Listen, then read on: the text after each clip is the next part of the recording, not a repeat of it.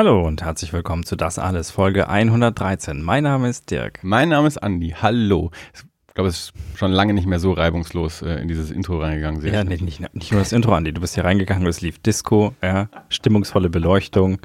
Heute Ja. ist alles perfekt. Ich weiß auch nicht, was los ist. Der Wein Äh, ist gut. Dirk war schon lange nicht mehr so fertig vorbereitet, wobei wir auch ein bisschen zu spät waren heute, glaube ich. Er hatte drei Minuten mehr Zeit als sonst. Und ich habe aber auch seine Freundin noch nicht gesehen. Also vielleicht hat er die auch irgendwo im Garten vergraben und hatte deswegen Zeit, hier den Podcast vorzubereiten. ähm, die Kinder habe ich auch nicht gesehen, ich habe nur den Hund gesehen. Kurze Anekdote dazu. Ähm, als ich mal angefangen habe, im Garten zu graben, hat unser Seniorennachbar äh, mir gesagt, "Hm, da, da werden es nicht tief kommen, Herr Nachbar, gell? Und dann habe ich gesagt, "W- wieso? Und dann hat er gesagt, und dann hat er irgendwas gesagt, ja, da liegt der ganze Schutt vom, vom Griechen. Und ich habe immer gedacht, er redet von dem griechischen Sportrestaurant äh, auf der anderen Seite der Straße. Und dann äh, bin ich irgendwann erst äh, später drauf gekommen, weil ich mir dachte, das kann doch nicht sein, dass da bei dem Aushub von dem Sportrestaurant, das keinen Keller hat, so viel Müll angefallen ist, dass die den Schutt hierher gekippt haben. Aber er hat den, den Kriech gemeint. An Griech. Ein Kriech. Na klar, Ja. vom Griech. Ja, weil der ganze Marienberg ist nämlich vom Kriech her, der Schutt. Naja, ähm, wir haben einen Gast heute. Bitte mein schlechtes Fränkisch zu entschuldigen übrigens. Ich kann's nicht. Ja, vor allem auch, ich, fand, ich fand auch Sportrestaurant. ich weiß nicht, wie, wie heißt denn das? Das Sportheim. Sport, Sport, Sportheim. Sportgaststätte, falls du es hochdeutsch sagen möchtest. Jawohl, eine Sportgaststätte. Sportrestaurant. Eine Das, Sportgaststätte. äh, das klingt wie auf der Galopprennbahn vielleicht. Da gibt es vielleicht ein Ah, Sportrestaurant. okay. Hallo Tobi. Äh, jetzt war ich gar nicht vorbereitet. Hi.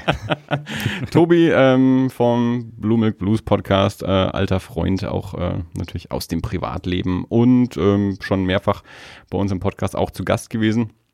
Ich glaube, wir haben es in der letzten Folge auch angekündigt, dass ähm, Tobi sich angekündigt hat, denn ähm, Tobi hat Spannendes zu berichten. Der war quasi in popkultureller Mission international unterwegs, äh, hat ein, ein Festival besucht, Genau. von dem er uns berichten möchte. Ähm, äh, ja, zum einen sind wir natürlich auch äh, einfach privat total interessiert daran, was, was da so gegeben wurde, was da passiert ist. Und dann haben wir uns auch so im, im gemeinsamen Gespräch gedacht, das ist ja auch Podcast-Material, sowas. Und wenn man, wenn man Podcaster ist, muss man sowieso immer alles auch im Podcast verwursten. Da, da gibt's ja kaum noch private Gespräche. Das, Dirk und ich haben das ja häufiger, wenn wir uns so vorm, vorm Podcasten kurz unterhalten und dann, Ja, äh, reden. und dann der eine meint, ja, wirklich so, so Ja. ist das, ist das Podcast-Material oder nicht? Also es gibt halt Sachen, die auch doch nicht vor die Mikrofone kommen, aber das wird dann vorher noch mal gern abgeklärt. So, ich muss dir was erzählen. Okay, ist das was für ein Podcast oder sollen wir das vorher regeln? Das machen wir lieber vorher. Ja, so war es bei uns ja jetzt eigentlich auch. Ne? Also ähm, es gibt ja auch noch die eine oder andere Star Wars News, Genau. äh, aber auch das haben wir äh, eigentlich mehr oder weniger abgewürgt, Ja, da, äh, obwohl das Gespräch auch per WhatsApp stattgefunden hatte. Da Genau. und das ist vielleicht auch das falsche Format für für solche Dinge. ja, und da wussten wir ja schon, dass äh, wir in, in ein paar Tagen hier gemeinsam sitzen würden und Genau. haben dann gesagt, okay, also das, äh, äh, es ist jetzt gerade irgendwie morgens früh um acht auf Arbeit nicht die Zeit für, für WhatsApp-Diskussionen und wir sehen uns eh in ein paar Tagen mit Mikrofonen. Dann äh, machen wir das Fass da nochmal auf. Apropos Fass. ich habe das jetzt nur, nur gemacht, weil es sich so dumm angeboten hat jetzt. Äh, wir trinken heute äh, ein Cuvée Rot Trocken aus der Pfalz, Edition Valentin Vogel. Weinmacher M. Vogel birgt für die Qualität. Also der, der M-Vogel. Das, das finde ich unheimlich beruhigend, dass ich mich im Zweifelsfall den M-Vogel widmen kann. Ja, ich vermute mal, kann. ich sage jetzt einfach mal, M. Vogel ist der Vater vom Valentin Vogel und äh, Eltern haften für ihre Kinder. Ähm, was ist er? Ähm, Berliner Silber 2017 bei der 21. Berliner Weintrophy. Ähm, 2015. Sehr gut finde ich den Weinexperten-Tipp. Idealer Trinkgenuss bis Ende März 2019. Also nicht etwa sowas wie Wir sind halt- Mindesthaltbakeitsdatum oder sowas. Nein, nein, das ist der Weinexperten-Tipp. Wir sind halt Pros. Ja, haben wir, instinktiv haben wir dazu gegriffen, bevor es soweit war. Ich wäre auch ein bisschen enttäuscht gewesen, äh, wenn sie mir den verkauft hätten, nachdem es soweit war. Also ich möchte ja nicht undankbar wirken, aber er ist schon so ein bisschen blechern im Abgang, äh, muss ich sagen. Um jetzt mal hier die Weinkritik. Äh, Das ist mir noch nicht aufgefallen. Das probiere ich jetzt gleich mal. Blechern im Abgang. Was hast denn du irgendwie geschluckt vorher noch? Das ist Rotwein, ich weiß nicht, was ihr habt. Ja, nee, jetzt wo du sagst, äh, you cannot untaste. Jetzt ist es da, jetzt schmeckt es blechern. Gut, ich habe zwei Flaschen davon mitgebracht. Nein, es ist okay. Ich habe ja nicht gesagt, dass ich nicht trinke. Tobi muss noch Bitte. fahren, der, der kriegt eh nichts mehr. Äh, und der Rest kommt schon weg. Ja, Aber, ich, wobei ich ja. würde jetzt gerne nochmal probieren beim zweiten, ob der dann vielleicht weniger blechern. Also mit der Katzenpisse haben wir keine guten Erfahrungen gemacht. Wenn er einmal Vielleicht- scheiße schmeckt, schmeckt er immer scheiße. Vielleicht ist es der Schraubverschluss. der, Mhm. Das war jetzt kein, keine qualitätseinschränkendes Merkmal eigentlich. Ne? Aber der macht vielleicht den blechernen Geschmack. Der, Oh, oh, oh. Wir haben keine, keine, keine GEMA dafür bezahlt. Mach die Musik aus. der, der, der gute Gentleman's Collection hat aber auch kein, hat aber auch einen Blechdeckel. Hat aber auch keinen ein Blech, äh, Deckel. Doch, doch, hat halt jemand mal. So. Wir haben schon häufig, äh, auch, der, auch der gute Spätburgunder aus dem Netto hat einen Blechdeckel. Also, Aber ich fand, das klang jetzt gerade echt, echt authentisch. Blechdeckel? Blechdeckel. Noch? Ich muss mir das nachher mal anhören. Und ähm, isolieren, rausschneiden und als genau, Klingelton und dann mache ich verwenden. einen Blechdeckel-Remix. Und dann sagt deine Mutter wieder, man hört, dass wir aus Delalo kommen. So sagt sie es nicht, aber naja. So, Ähm, Gibt es noch irgendwas anderes zu besprechen, bevor wir in, in Medias Res äh, irgendwie Top, Top 1 organisatorisches. Ja. Die Einladung ist rechtzeitig und fristgerecht ergangen. Äh, Gibt es Einwände zur letzten Tagesordnung? Zum Protokoll? Nein, ausgezeichnet. Dann äh, und los. Ich wollte jetzt äh, dir Formalia, nicht irgendwie nicht organisatorisch. ja, Housekeeping, wie der Amerikaner sagt. Apropos Housekeeping, es ist, also heute läuft's aber auch. www.das-alles.de, da könnt ihr uns äh, finden, Kommentare hinterlassen. Von dort gibt's dann auch Verlinkungen natürlich zu all unseren Social Media Auftritten. Das unterstrich alles auf Twitter, Podcast, das alles irgendwas auf Facebook. Ähm, wir haben eine E-Mail-Adresse info at das-alles.de. Da hat auch schon lange keiner mehr hingeschrieben, könnte man wieder machen. Heute haben wir auf Twitter einen Kommentar bekommen auf einen Post, der drei Monate alt ist. Das hat mich verwirrt.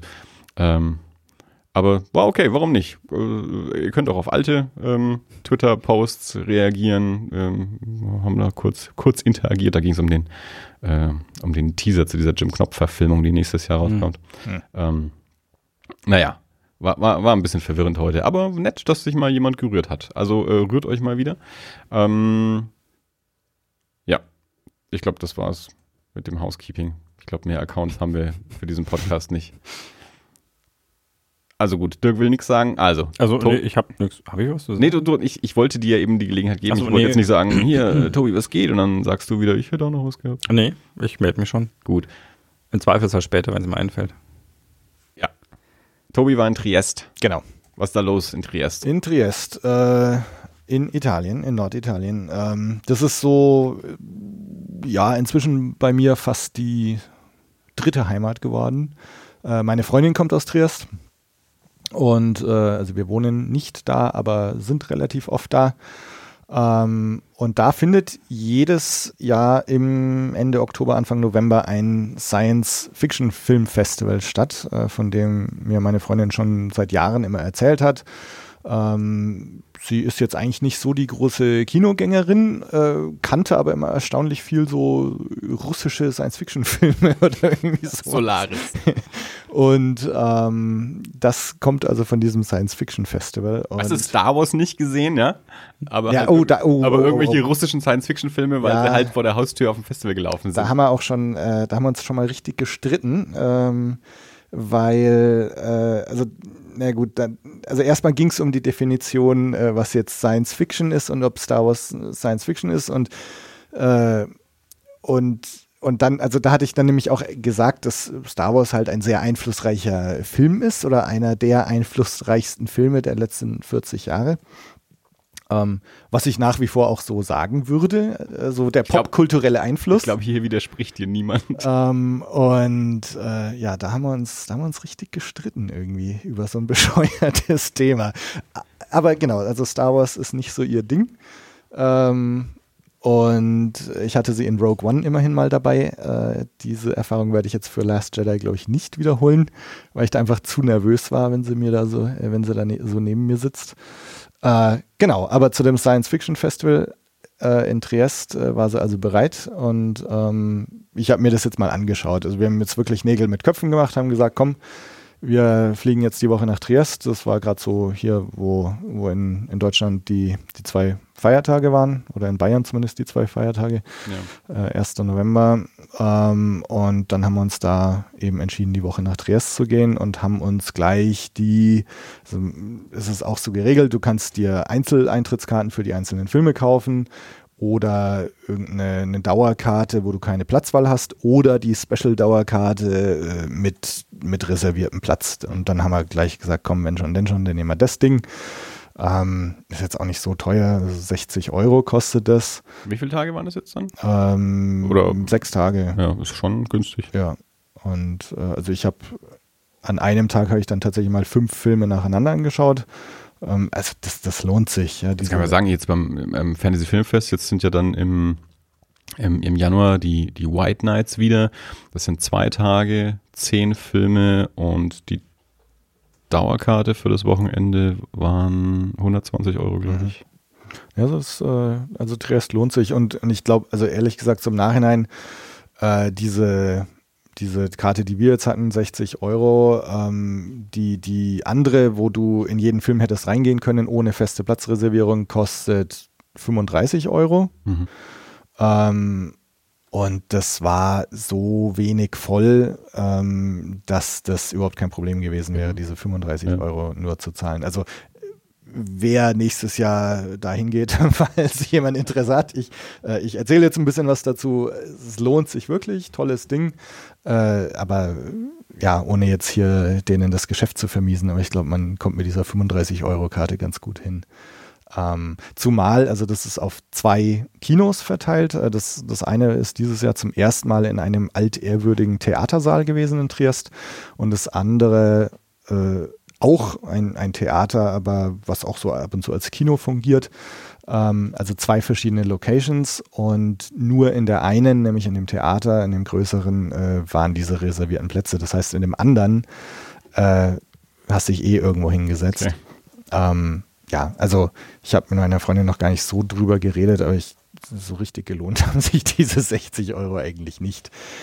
Aber ich habe ich hab über zehn, zehn Filme angeschaut, glaube ich, oder, oder zehn Filme und, und Kurzfilmsammlungen äh, und ja, also ich da kann man schon mal 60 Euro zahlen. Ja, also Genau. das ist definitiv nicht zu viel für, für das Programm. Und man muss dazu sagen, also ich habe äh, reisebedingt auch äh, die letzten beiden Tage verpasst. Also ich war tatsächlich äh, aktiv dann eigentlich nur vier Tage da. Ja. Ähm, und ähm, ja, als wenn du da sechs Tage machst und, und wirklich, du kannst, du, das ist wirklich so gelegt, dass du theoretisch pro Tag äh, vier, fünf Filme anschauen kannst, ohne Probleme. Ähm, das lohnt sich. Und es ist wirklich schön. Also äh, Trieste Science Plus Fiction Festival nennt sich das. Gibt seit, also es war jetzt das 17. Mal.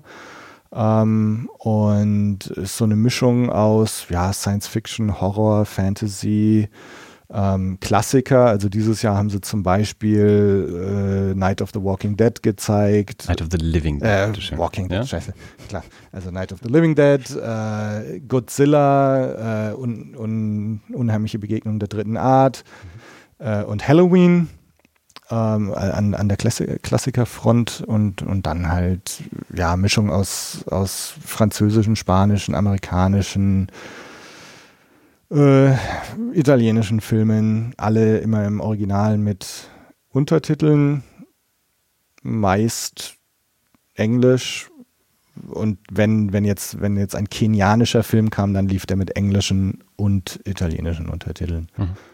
Aber es sind immer Englische mit dabei. Das Ja. ist schon so Also bei den Kurzfilmen, genau, bei den Kurzfilmen war es teilweise so, dass dann tatsächlich nur auf Italienisch war. Also ich habe Mhm. Diese einen Kurzfilmsammlung haben sie, sagen wir mal, zehn, zehn Kurzfilme gezeigt und der allererste war gleich komplett auf Italienisch. Ähm, noch schön gepflegt eingeschlafen dabei.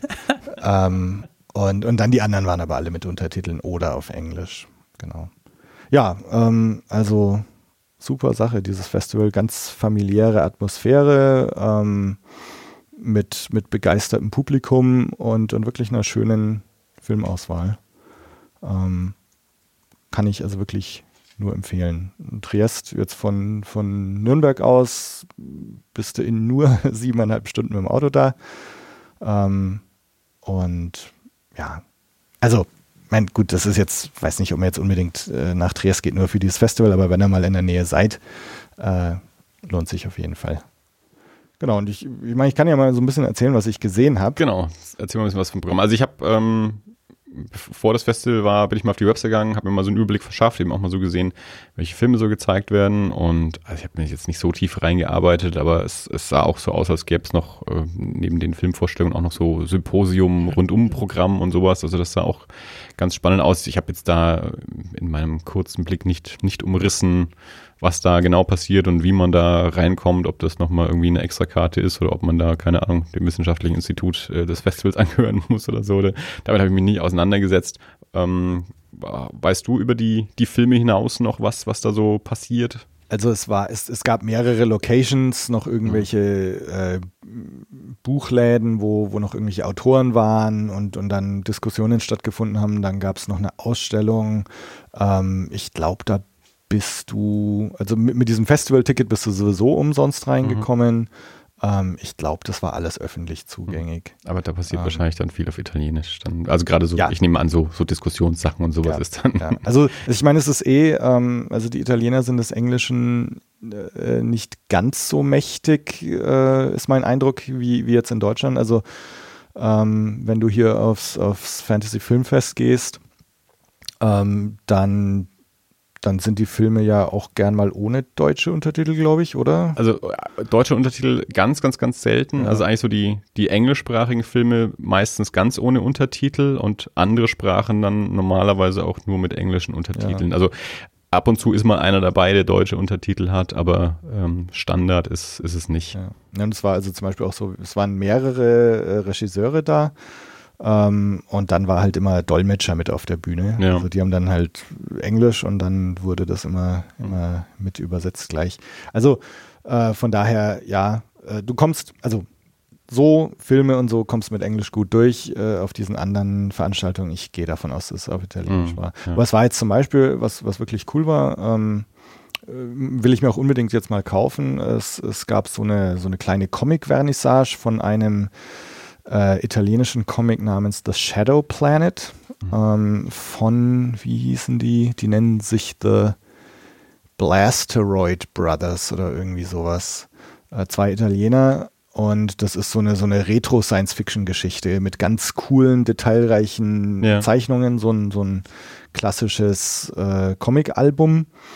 Ähm, und da war der eine von den beiden auch da. Mhm. Das haben wir allerdings nicht gesehen, weil das, weil da waren wir gerade in irgendeinem Film oder so. Aber genau, also gibt Ausstellungen, Diskussionsrunden, Autoren und so. Also ist auch außerhalb dieser Filme wird auch einiges geboten. Ähm, genau. Und wie gesagt, also ich war jetzt halt nur vier Tage da, äh, weil wir dann zurückfliegen mussten. Ähm, von den Klassikern habe ich jetzt, ich habe mir Halloween immerhin angeschaut, die anderen, also. An Halloween. Genau, also das, das, das war auch, äh, da wollte wollt meine Freundin dann nicht mit, aber den, das wollte ich mir dann auf jeden Fall geben, an Halloween, Halloween anschauen. Es ist auch, man hat ja auch nicht so häufig die Gelegenheit, solche Filme auf der Leinwand zu sehen und ja. das muss man dann auf jeden Fall mitnehmen eigentlich. Genau, und da, da kam auch noch so eine 15 Minuten Doku davor, also mhm. ähm, anscheinend haben sie den ja irgendwie vor, vor zwei Jahren nochmal tatsächlich in die Kinos gebracht oder so. Also da gab es dann so eine Mini-Doku, Doku, wo John Carpenter eben drüber gesprochen hat, ja, äh, jetzt kommt er wieder auf die Leinwand. Ja. Und dafür ist er auch gemacht und, und erzählt dann halt so ein bisschen über dieses Kinoerlebnis und dann geht das Ganze noch in so ein kleines Making-of irgendwie über. Mhm. Das kam so als Intro und dann, dann haben sie eben Halloween gezeigt. Genau, die anderen, äh, Night of the Living Dead, Plan 9 from Outer Space haben sie auch gezeigt, ja. haben wir auch nicht gesehen. Godzilla habe ich nicht gesehen. Den Spielberg, ähm, Close Encounters leider auch verpasst, weil da war ich dann schon wieder hm. nicht mehr in Triest. Genau. Night of the Living Dead und ähm, Godzilla habe ich auf der Leinwand gesehen mittlerweile. Aber ja, Close Encounters wäre auf jeden Fall auch ja, also cool gewesen. Das äh, äh, Night of the Living Dead, da hatte, hatte Erika dann noch so ins Programm, also wir haben die PDF halt mal so durchgeforstet, was wollen wir jetzt sehen von den Dingern, weil du musstest dich schon immer entscheiden zwischen dem einen Kino oder dem anderen. Hm. Äh, und dann die, die Klassiker haben sie dann, Halloween lief irgendwann um 17 Uhr, aber die anderen Plan 9 und äh, Godzilla und äh, also auf jeden Fall auch äh, Night of the Living Dead, die liefen dann immer so kurz vor Mitternacht Ja. oder so. Wir waren dann immer, mussten dann mit dem Bus wieder äh, schon zurückfahren. Sie hatte dann auch äh, immer sich kurz notiert äh, zu den Filmen, so worum geht's oder, oder was ist das jetzt, damit man sich dann nachher merken kann. Und bei äh, Night of the Living Dead hatte sie boring drunter geschrieben. Die alte Banausin. Aber Danke, Ja. dass du das sagst. ähm, mein, immerhin, äh, also ich habe sie dann in, in so Sachen wie Mayhem oder, oder Blade of the Immortal mitgeschleppt äh, und das hat eigentlich so größtenteils auch ganz gut funktioniert. Genau. Ja, dann kann, ich kann ja mal kurz erzählen, was ich so gesehen Genau, habe. Ich schieß mal los. Da sind eventuell auch ein paar dabei, die sogar beim Fan Fantasy Filmfest liefen. Also Mayhem und Blade liefen zumal beide auf dem Fantasy Filmfest. Genau. Ähm, Mayhem hattet ihr auch drüber gesprochen, ne? Also zumindest, ich habt ihr über Blade auch gesprochen? Haben wir nicht angeschaut. Okay. Ähm, genau, Mayhem äh, stimme ich im Grunde dem zu, was du vor zwei Folgen gesagt hast. Ähm, den fand ich aber auch sehr, sehr unterhaltsam ähm, und, und der ist richtig gut angekommen Mhm. in Italien. Also es, es gibt eine Szene, ohne jetzt auch zu viel zu verraten, die äh, die so äh, Pfefferspray beinhaltet und da sind die Leute sowas von abgegangen im Kino, geklatscht. Der neben mir hat, hat noch eine halbe Minute später geklatscht nach dieser Szene. Also Ist das italienische Publikum so, äh, dass die sehr mitgehen? Warst du schon häufiger im, im Kino in Italien oder nee, also ich war mehr das Festivalpublikum jetzt? Ich glaube, das ist, das war jetzt mehr das Festivalpublikum und das war jetzt auch speziell dieser Film. Also bei den Mhm. anderen ähm, sind sie, sind sie jetzt nicht so abgegangen. Mhm. Also klar, Festival, das heißt, es wurde vorher immer geklatscht irgendwie, wurde halt angekündigt, danach wurde immer geklatscht. Ähm, aber es war jetzt nicht so, dass das während des Films da Okay. das Publikum mordsmäßig abgegangen ist. Ich fühle mich ja gerade schon wieder wie der, ein bisschen wie der, der Außenseiter in meiner eigenen Szene, wenn ich mir so die, die jetzt die ersten Stimmen aus, äh, aus Nordamerika, äh, ich die ersten Stimmen aus Nordamerika mitbekomme, weil jetzt Tragedy Girls ähm, jetzt in, in Saskatoon auf dem Festival lief und Mayhem auch auf VOD raus ist und, und alle äh, diese Filme schon wieder viel besser fanden als ich, auch wenn ich die nicht schlecht fand. Also zum Beispiel, also äh, ein Ne, was glaube ich, die geschrieben hat. Ja, also das, das, was wir uns vom Belko-Experiment gewünscht haben, äh, ist, ist Mayhem. Und, und Bianca und ich haben ja gesagt, Belko-Experiment ist die bessere Variante äh, dieser Geschichte als Mayhem. Ähm, aber ja, mein Gott. Nee, also der, der kam richtig gut an ähm, und war auch so, dass, also meine Freundin nochmal kurzer Exkurs. Wir haben äh, versucht, zusammen Game of Thrones anzuschauen und wir haben zusammen Westworld angeschaut. Äh, Westworld haben wir tatsächlich komplett auch angeschaut, aber wie, sie war mega abgeturnt bei der Gewalt, Mhm. äh, von der Gewalt. Ähm, das fällt mir schon gar nicht mehr auf. Ja. Ich habe jetzt Mhm. Westworld angeschaut. Mir, mir wäre jetzt nicht aufgefallen, dass der besonders gewalttätig wäre. Ähm, aber sie, sie war da richtig äh, verärgert immer, wenn sie das angeschaut haben. Wir haben es dann trotzdem angeschaut, aber ähm, das war irgendwie alles zu viel. Bei Game of Thrones war es so, wir haben es nicht über die ersten 15 Minuten der ersten Folge geschafft. Ich erinnere mich ja immer wieder, Ähm. wie, wie ihr beide, Dirk und, und Tobi, im Podcast vor Jahren genau dieses Gespräch hatten. Mit so weit seid ihr gekommen, wir haben es nicht mal so weit geschafft. Mittlerweile ist es ja so, dass Dirks Freundin in den letzten paar Monaten schon mindestens zweimal zu mir gesagt hat, du schaust kein GOT, oder? Oh. Ja, also äh, sie scheint es über die erste Folge hinaus geschafft zu haben. Nee, also so, äh, so weit ist es bei uns nie gekommen. Ich, ich konnte jetzt zu äh, Stranger Things, äh, also ich, ich bin jetzt auf diesen äh, Science-Fiction-Filmfest, äh, auf diese Motivation auf ihrer Seite da aufgesprungen und, und jetzt haben wir gleich Stranger Things angeschaut. Erste Staffel erstmal, aber, aber sie ist auch wild entschlossen, jetzt die zweite anzuschauen. Also äh, das muss ich jetzt ausnutzen. Aber Game of Thrones, äh, also da war eben, die, nachdem dieses Zombie-Mädel mit den blauen Augen auftaucht, war, war sofort Schluss. Und ähm, deswegen, ja, äh, ich war eigentlich ziemlich erstaunt, dass sie jetzt so Mayhem und, und so dann auch bereit war mitzugehen. Und sie hat es eigentlich ziemlich gefeiert. Also sie fand das Mädel so cool in Mayhem. Ähm, ja, und ähm, also von daher, ähm, also wir haben uns danach noch lang drüber unterhalten und ähm, ja, waren eigentlich recht angetan. Ähm, Nochmal ein kurzer Exkurs. Äh, Italiener, ja, ähm, ich, ich war mal im Theater auch in Triest, also tatsächliches Theaterstück. Und auch Szenenapplaus. Da, da gab es Szenenapplaus und so tatsächlich so dieses, wie man sich fast so klischeeartig vorstellt, die haben auch immer irgendwas reingerufen. Bravi äh, und so, wenn irgendjemand was besonders gut gemacht hat und so. Also und, und dann, das, das war so, so richtig, wie man sich vorstellt. Im Kino sind es eigentlich eher. Stimmt, ja, dann stelle ich mir das eigentlich nicht so vor. äh, ja. Also schon gar nicht während der Vorstellung. Nee, also das, da, da, da hast du richtig so das Gefühl gehabt, dass da, das musste jetzt einfach raus aus, aus den jeweiligen Leuten. Mein bestes Kinoerlebnis war, war in den USA The Ring. Ähm, Habe ich vielleicht auch schon mal erzählt. Ähm, das war in einem ausverkauften Kino. Äh, The Ring und das war, war wie eine Achterbahnfahrt. Die Leute sind abgegangen, ge geschrien, gekreischt, äh, dann wieder erleichtert, gelacht. Das, das war so ein, so ein Gemeinschaftserlebnis. Das war, war großartig. Das, das war richtig cool. Ich höre immer von solchen Sachen und ich, ich, ich habe immer Angst davor, wenn ich da mal bin und dort ins Kino gehe und das ist dann da so. Da weiß ich nicht, was ich dann mache. Ich könnte mir ja tatsächlich vorstellen, unter solchen äh, Rahmenbedingungen auch mal so einen Film anzuschauen, weil da fällt es nicht auf. Ja? Dann bin ich nicht der Einzige irgendwie, der im Kreischt. großen Saal da sitzt und macht. Direkt gefolgt von Anis. ich weiß noch, wie ich damals, ähm, als wir noch im Sinister gearbeitet haben, wie ich auf der Trade Show war, hier in Cinecittà. Äh, ich habe die Geschichte bestimmt auch schon tausendmal erzählt. Und wir haben ähm, den ersten Final Destination und ähm, The Skulls, ist der nur Skulls? The Skulls?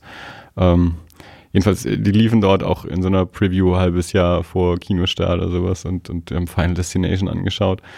Und dann kam die Szene, wo die, die eine Figur so spontan vom, vom Bus überfahren wird. So dreht sich so auf die Straße und rums kommt äh, der Bus äh, gefahren und, und, und macht halt, äh, weiß ich nicht mehr, ob Mann oder Frau, macht halt platt.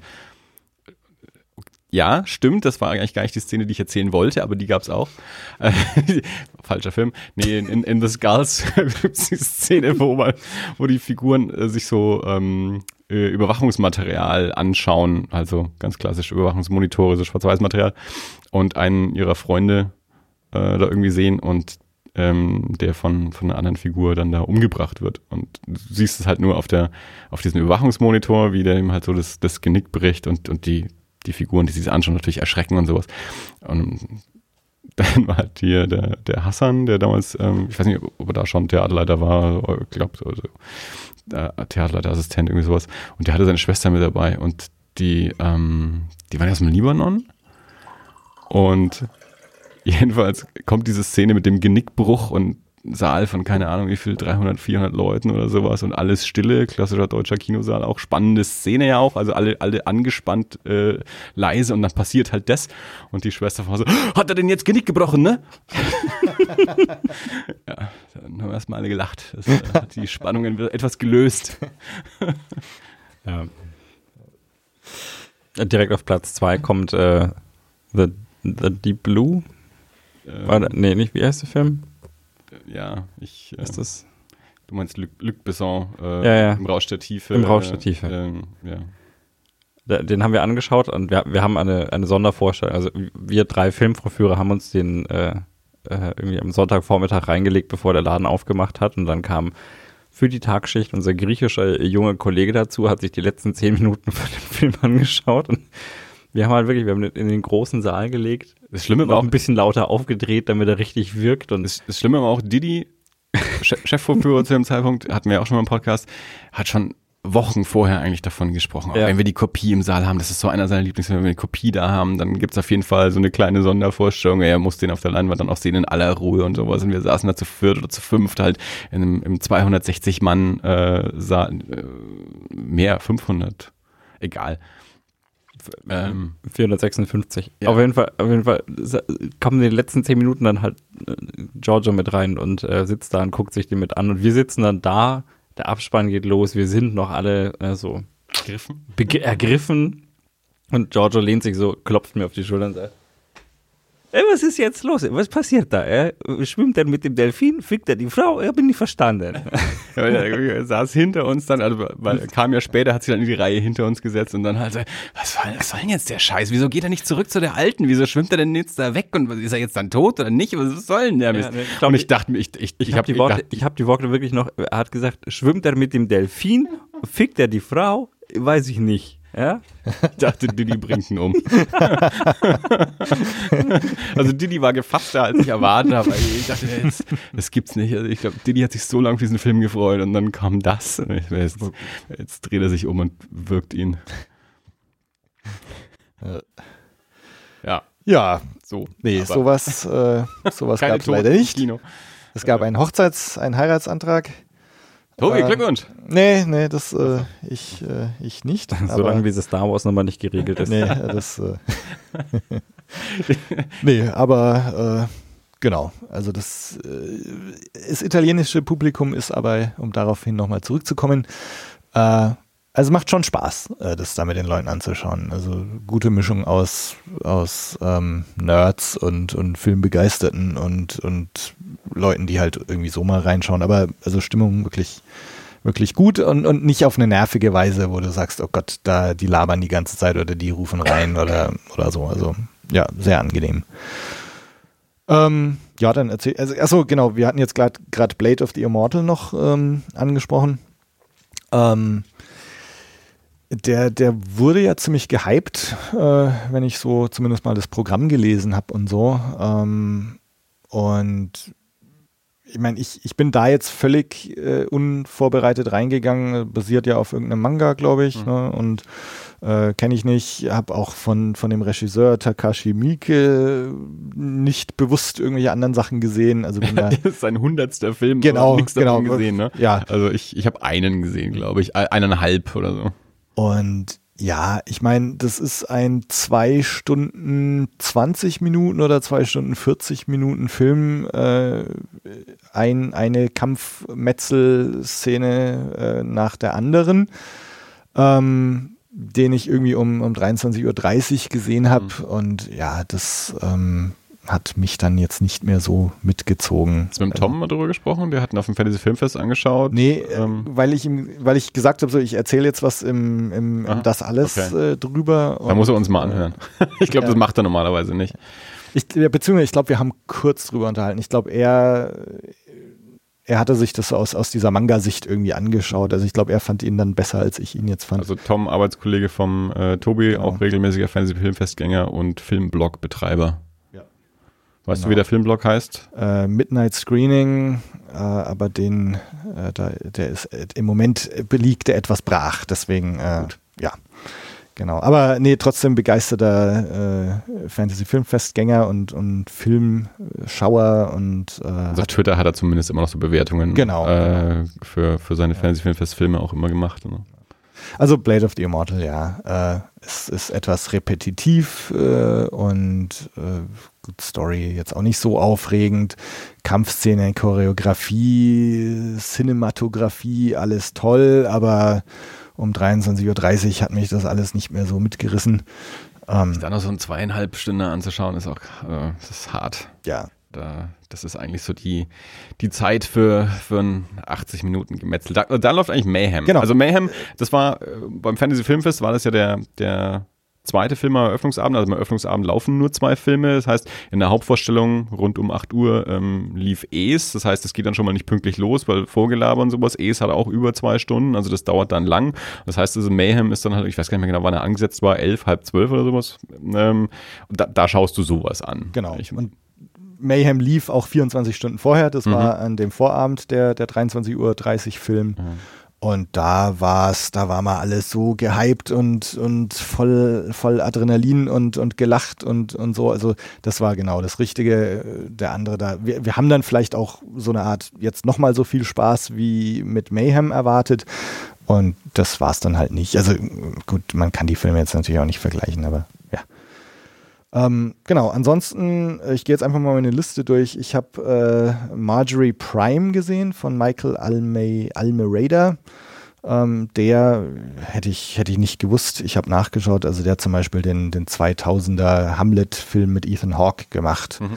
Äh, ansonsten war mir der jetzt nicht so äh, präsent. Äh, Marjorie Prime, äh, John Hamm ist dabei. Äh, Gina Davis zum ersten Mal seit langer, langer Zeit mal wieder gesehen. Tim Robbins ist dabei und äh, Lois Smith, äh, die man vom Sehen her auf jeden Fall kennt. Also die war in, in Twister, hat sie, hat sie, glaube ich, die Mutter von, von dem Hauptcharakter gespielt und, und jetzt in The Nice Guys äh, war sie auch dabei. Also man sieht sie immer mal wieder. Äh, basiert auf einem Theaterstück, äh, geht drum Zukunft, in ferner Zukunft oder nicht allzu ferner Zukunft, äh, gibt es Computerprogramme, die so Hologramme von von Menschen projizieren und du kannst also, wenn dein, dein Mann oder deine Frau stirbt, äh, kannst du den per Hologramm quasi am Leben erhalten und du musst die erstmal so im Gespräch äh, programmieren, also so mit er Erinnerungen füllen. Also weißt du noch, als wir vor fünf Jahren nach Coney Island gegangen sind und das und das gemacht haben und dann lernt dieses Hologramm und äh, und ja, und wird immer mehr zu einem, einem Gesprächspartner, mit dem du quasi äh, Erinnerungen teilst und, und über den Tod von, von geliebten Personen hinwegkommst. Äh, das Ganze ist sehr langsam, sehr philosophisch, sehr elegisch, äh, rein gesprächsbasiert. Mhm. Ähm, Theaterstück. Ähm, gibt eine Black Mirror-Folge, die so ein bisschen so ähnlich ist. Das, ja. Genau, das, das wurde auch, glaube ich, im Programm referenziert. Ja. Äh, ist, ja, ist, wenn man mal Bock hat auf einen, auf einen langsamen Film, wo man sich um, um Sachen wie Erinnerungen und, äh, und so mal Gedanken mhm. macht, äh, ist, ist das ein ganz, ganz schöner Film. Es ist halt so, also was zum Beispiel ganz interessant ist, dass ähm, es, es geht dann auch so drum, in den Erinnerungen erinnern wir uns jetzt tatsächlich an, an das Ding selber oder erinnern wir uns eigentlich nur in die Erinnerung? Und wenn wir mhm. das nächste Mal uns dran erinnern, erinnern wir uns an die Erinnerung und dann wird es also immer eine Kopie der Kopie und dadurch verblasst es halt. Ähm, Dann stellt sich aber natürlich die Frage, ist das nicht egal? Also, weil die Erinnerung ist die Erinnerung. Also es geht gar nicht darum, was ich wirklich erlebt habe, sondern die Erinnerung ist die Realität dann eigentlich. Ja, ja. genau. Und, und, und, genau solche Fragen ja. äh, kommen da halt auch auf. Und, und es ist also so, ähm, also jetzt ohne zu viel zu verraten, aber also es, es gibt dann einen Punkt, wo dann die, die Lois Smith äh, stirbt und dann auch als Hologramm mhm. wieder auftaucht und dann muss sie halt auch wieder neu programmiert werden.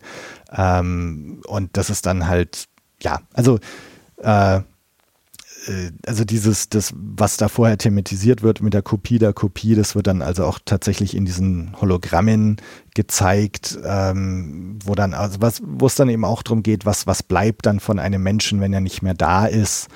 Ähm, ja, also ist ist ein langsamer Film, also vielleicht ein bisschen zu langsam, aber wenn man mal was, was Langsames und ein bisschen Anspruchsvolles anschauen will, ist, ist, der, ist der sicher ganz gut. Ähm, dann habe ich noch gesehen, und, und das ist wirklich eine Empfehlung, äh, Dokumentarfilm, mittlerweile schon zwei Jahre alt. Weiß nicht, ob es den zum Beispiel auf auf Netflix gibt, also heißt äh, Creature Designers The Frankenstein Complex. Ist leider in Deutschland nicht verfügbar. Das ist ein Film, den ich schon seit zwei oder drei Jahren, oder ja, du sagst, er ist zwei Jahre alt, dann wahrscheinlich ungefähr seit zwei Jahren, immer wieder mal ähm, recherchiere, äh, ob der irgendwo äh, zu sehen ist. Ich habe ihn noch nicht gefunden. Ich weiß, Dave hat ihn irgendwie auch in, in England auf Amazon angeschaut und so gestreamt und ähm, ja, also ich, ich, ich suche immer mal, ich glaube, es gibt eine, ich glaube, es gibt eine französische Blu-ray oder so, die man sich über Amazon bestellen kann, aber ich habe noch keine deutsche Veröffentlichung gefunden. Ja, genau, also es Dokumentarfilm äh, von zwei Franzosen, einer davon Alexandre Poncet äh, war auch da, ganz ganz sympathischer Typ.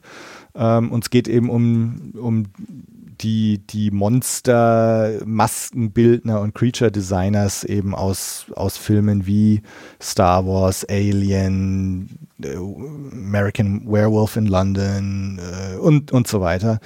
Ähm, und, und ist so eine Hommage eigentlich an diese Ära, die dann schon irgendwie auch mit den Digitalfilmen oder den Digitaleffekten halt vorbei war die ja jetzt auch interessanterweise so mit, mit Force Awakens wieder sehr thematisiert wurde und irgendwie ein bisschen diese, dieser Retro- ähm, Gedanke, auf dem halt auch sehr rumgeritten wurde im Zuge von Force Awakens. Aber das, das sind so Sachen, ums die da, um die es da geht. Und, und 2015 war halt, ähm, als er rauskam, das war eben tatsächlich noch vor Force Awakens. Mhm vor Mad Max zum Beispiel und war halt auch so ein bisschen, also fast so eine Art Schwanengesang auf diese Ära, die irgendwie vermeintlich vorbei ist.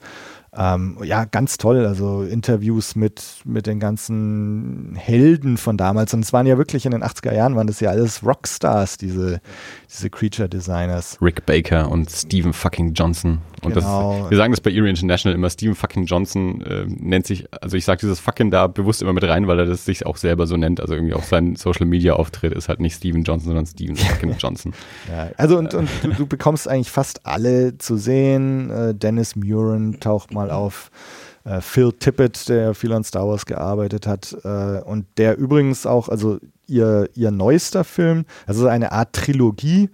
Ähm, den ersten, die erste Dokumentation haben sie über ähm, Ray Harryhausen gemacht. Mhm. Dann kam jetzt dieser Creature Designers und der nächste wird äh, über Phil Tippett äh, gehen. Phil Tippett ist auch so, Phil Tippett finde ich auch wahnsinnig spannend. Ähm, der taucht immer wieder auf. Ich habe neulich auch, glaube ich, so eine Kurzdoku über den auf YouTube auch mal angeschaut und sowas.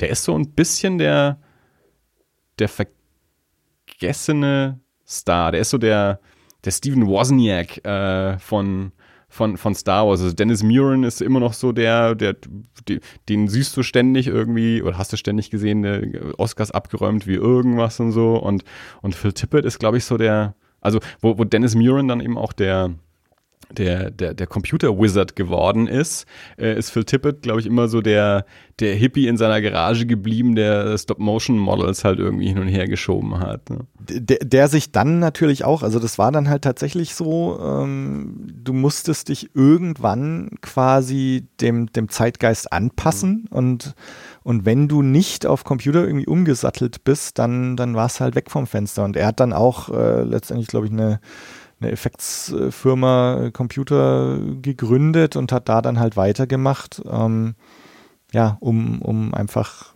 zu überleben.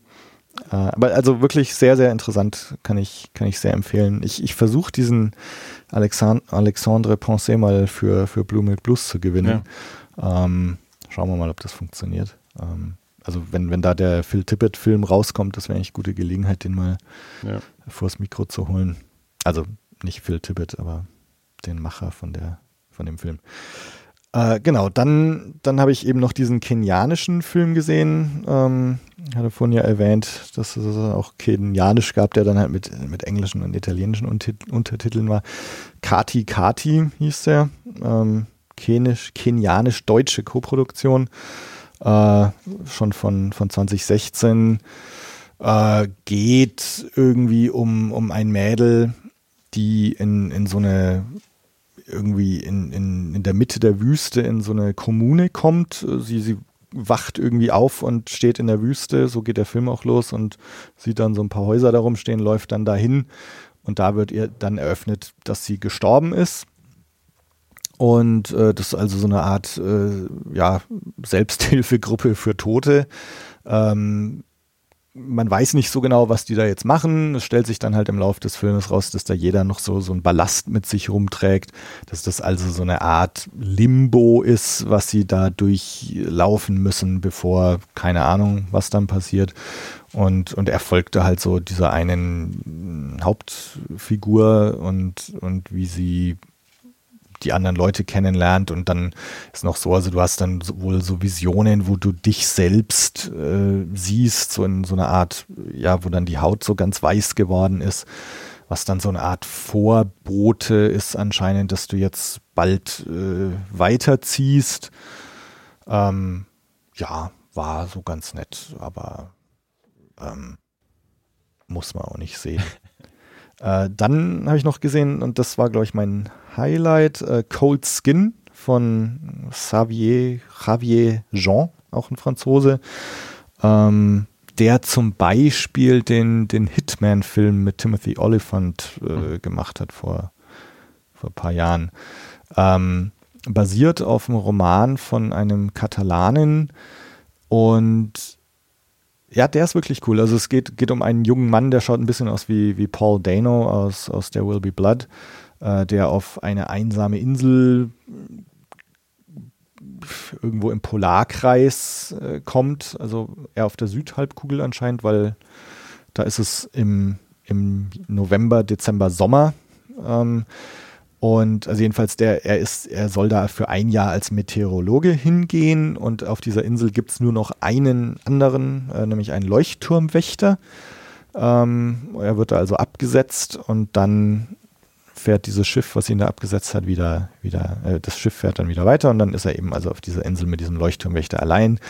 Der Typ ist so ein ganz äh, eigenbrötler, eigenbrötlerischer Misanthrop, der mit ihm nichts zu tun haben will. Ähm, ja, in der ersten Nacht äh, stellt sich raus, dass es da so Fisch-Amphibien-Kreaturen gibt, die also anscheinend in jeder, jeder Nacht rauskommen und angreifen. Ähm, und dann stellt sich eben raus, dass dieser Leuchtturmwächter eine, eine weibliche von diesen Kreaturen gefangen hat und so, so, ja, so als Sklavin, auch als Sexsklavin da hält. Und ähm, dieser junge Mann entdeckt halt so in diesem Fischwesen so die, die Menschlichkeit.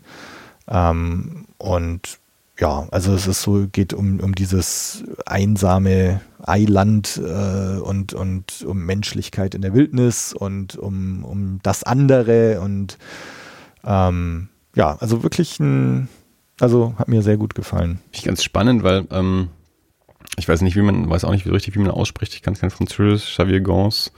Ähm, also der, der hat nicht nur den Hitman gemacht, der hat Frontiers gemacht ähm, und der hatte auch auf dem Fantasy Filmfest einen neuen Film, The Crucifixion. Also The Crucifixion und Cold Skin sind auf IMDb beide mit äh, 2017 angegeben okay. und The Crucifixion lief auf dem, auf dem Fantasy Filmfest.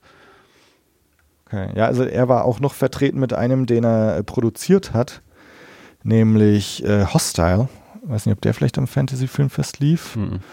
Ähm, äh, von einem Franzosen auch wieder namens Mathieu Thury, äh, der irgendwie bisher nur als Assistant Director in Szene getreten ist. Und zwar hat er äh, zum Beispiel bei Inglorious Bastards war er irgendwie Assistant Director und ähm, äh, und der hat jetzt seinen ersten eigenen Featurefilm gemacht, Hostile, so ein postapokalyptischer Liebesfilm, der es geht um so ein Mädel, die in so einer postapokalyptischen Landschaft umeinander fährt und, und Zombies sind da und, und sie soll irgendwo Benzin holen, ist immer in Funkkontakt zu so ihrer Basis, fährt dann zurück, hat einen Unfall und liegt mit gebrochenem Bein da. Und es wird halt dunkel und diese Zombies kommen dann immer im Dunkeln. Und dann denkt sie so zurück an ihren, an ihre große Liebe und dann wird so in, in Rückblenden diese Liebesgeschichte erzählt, wie sie den in New York kennengelernt hat und, und zwischendrin bist du wieder in der Gegenwart, wo dann halt im Dunkeln ein so ein, so ein Zombie da kommt. Ähm, und puh, dieser Film ist nicht gut. oh, schade. Ähm, also so theoretisch klingt das alles ganz gut. Diese postapokalyptischen Szenen sind auch irgendwie ganz gelungen. Jetzt nichts, was du nicht schon tausendmal gesehen hast. Ähm, aber diese Liebesgeschichte, also das ist, das, das, also dieser Mathieu Thierry hat es selber geschrieben und Regie geführt. Und äh, puh, also die Dialoge sind etwas hölzern. Diese Liebesgeschichte ist, kommt einem vor wie so, so ein penäler Wunschdenken. Ähm, teilweise ist das so, so Fremdschäm-Dialoge und mhm. Schauspielen mhm. und, ähm, und es endet auf einem, also die, die letzte Szene ist sowas von haarsträubend. Ähm, so, soll ich das erzählen? Hau raus. Also diese Zombies sind so, so nackt, äh, ganz klapprige Viecher mit so, so komisch verstellten Köpfen, ähm, entstellten Köpfen. Und, ähm, und also diese Liebesgeschichte spielte eben in, in New York und sie ist jetzt, ja, wo ist das? In Arizona oder sowas, würde man sagen.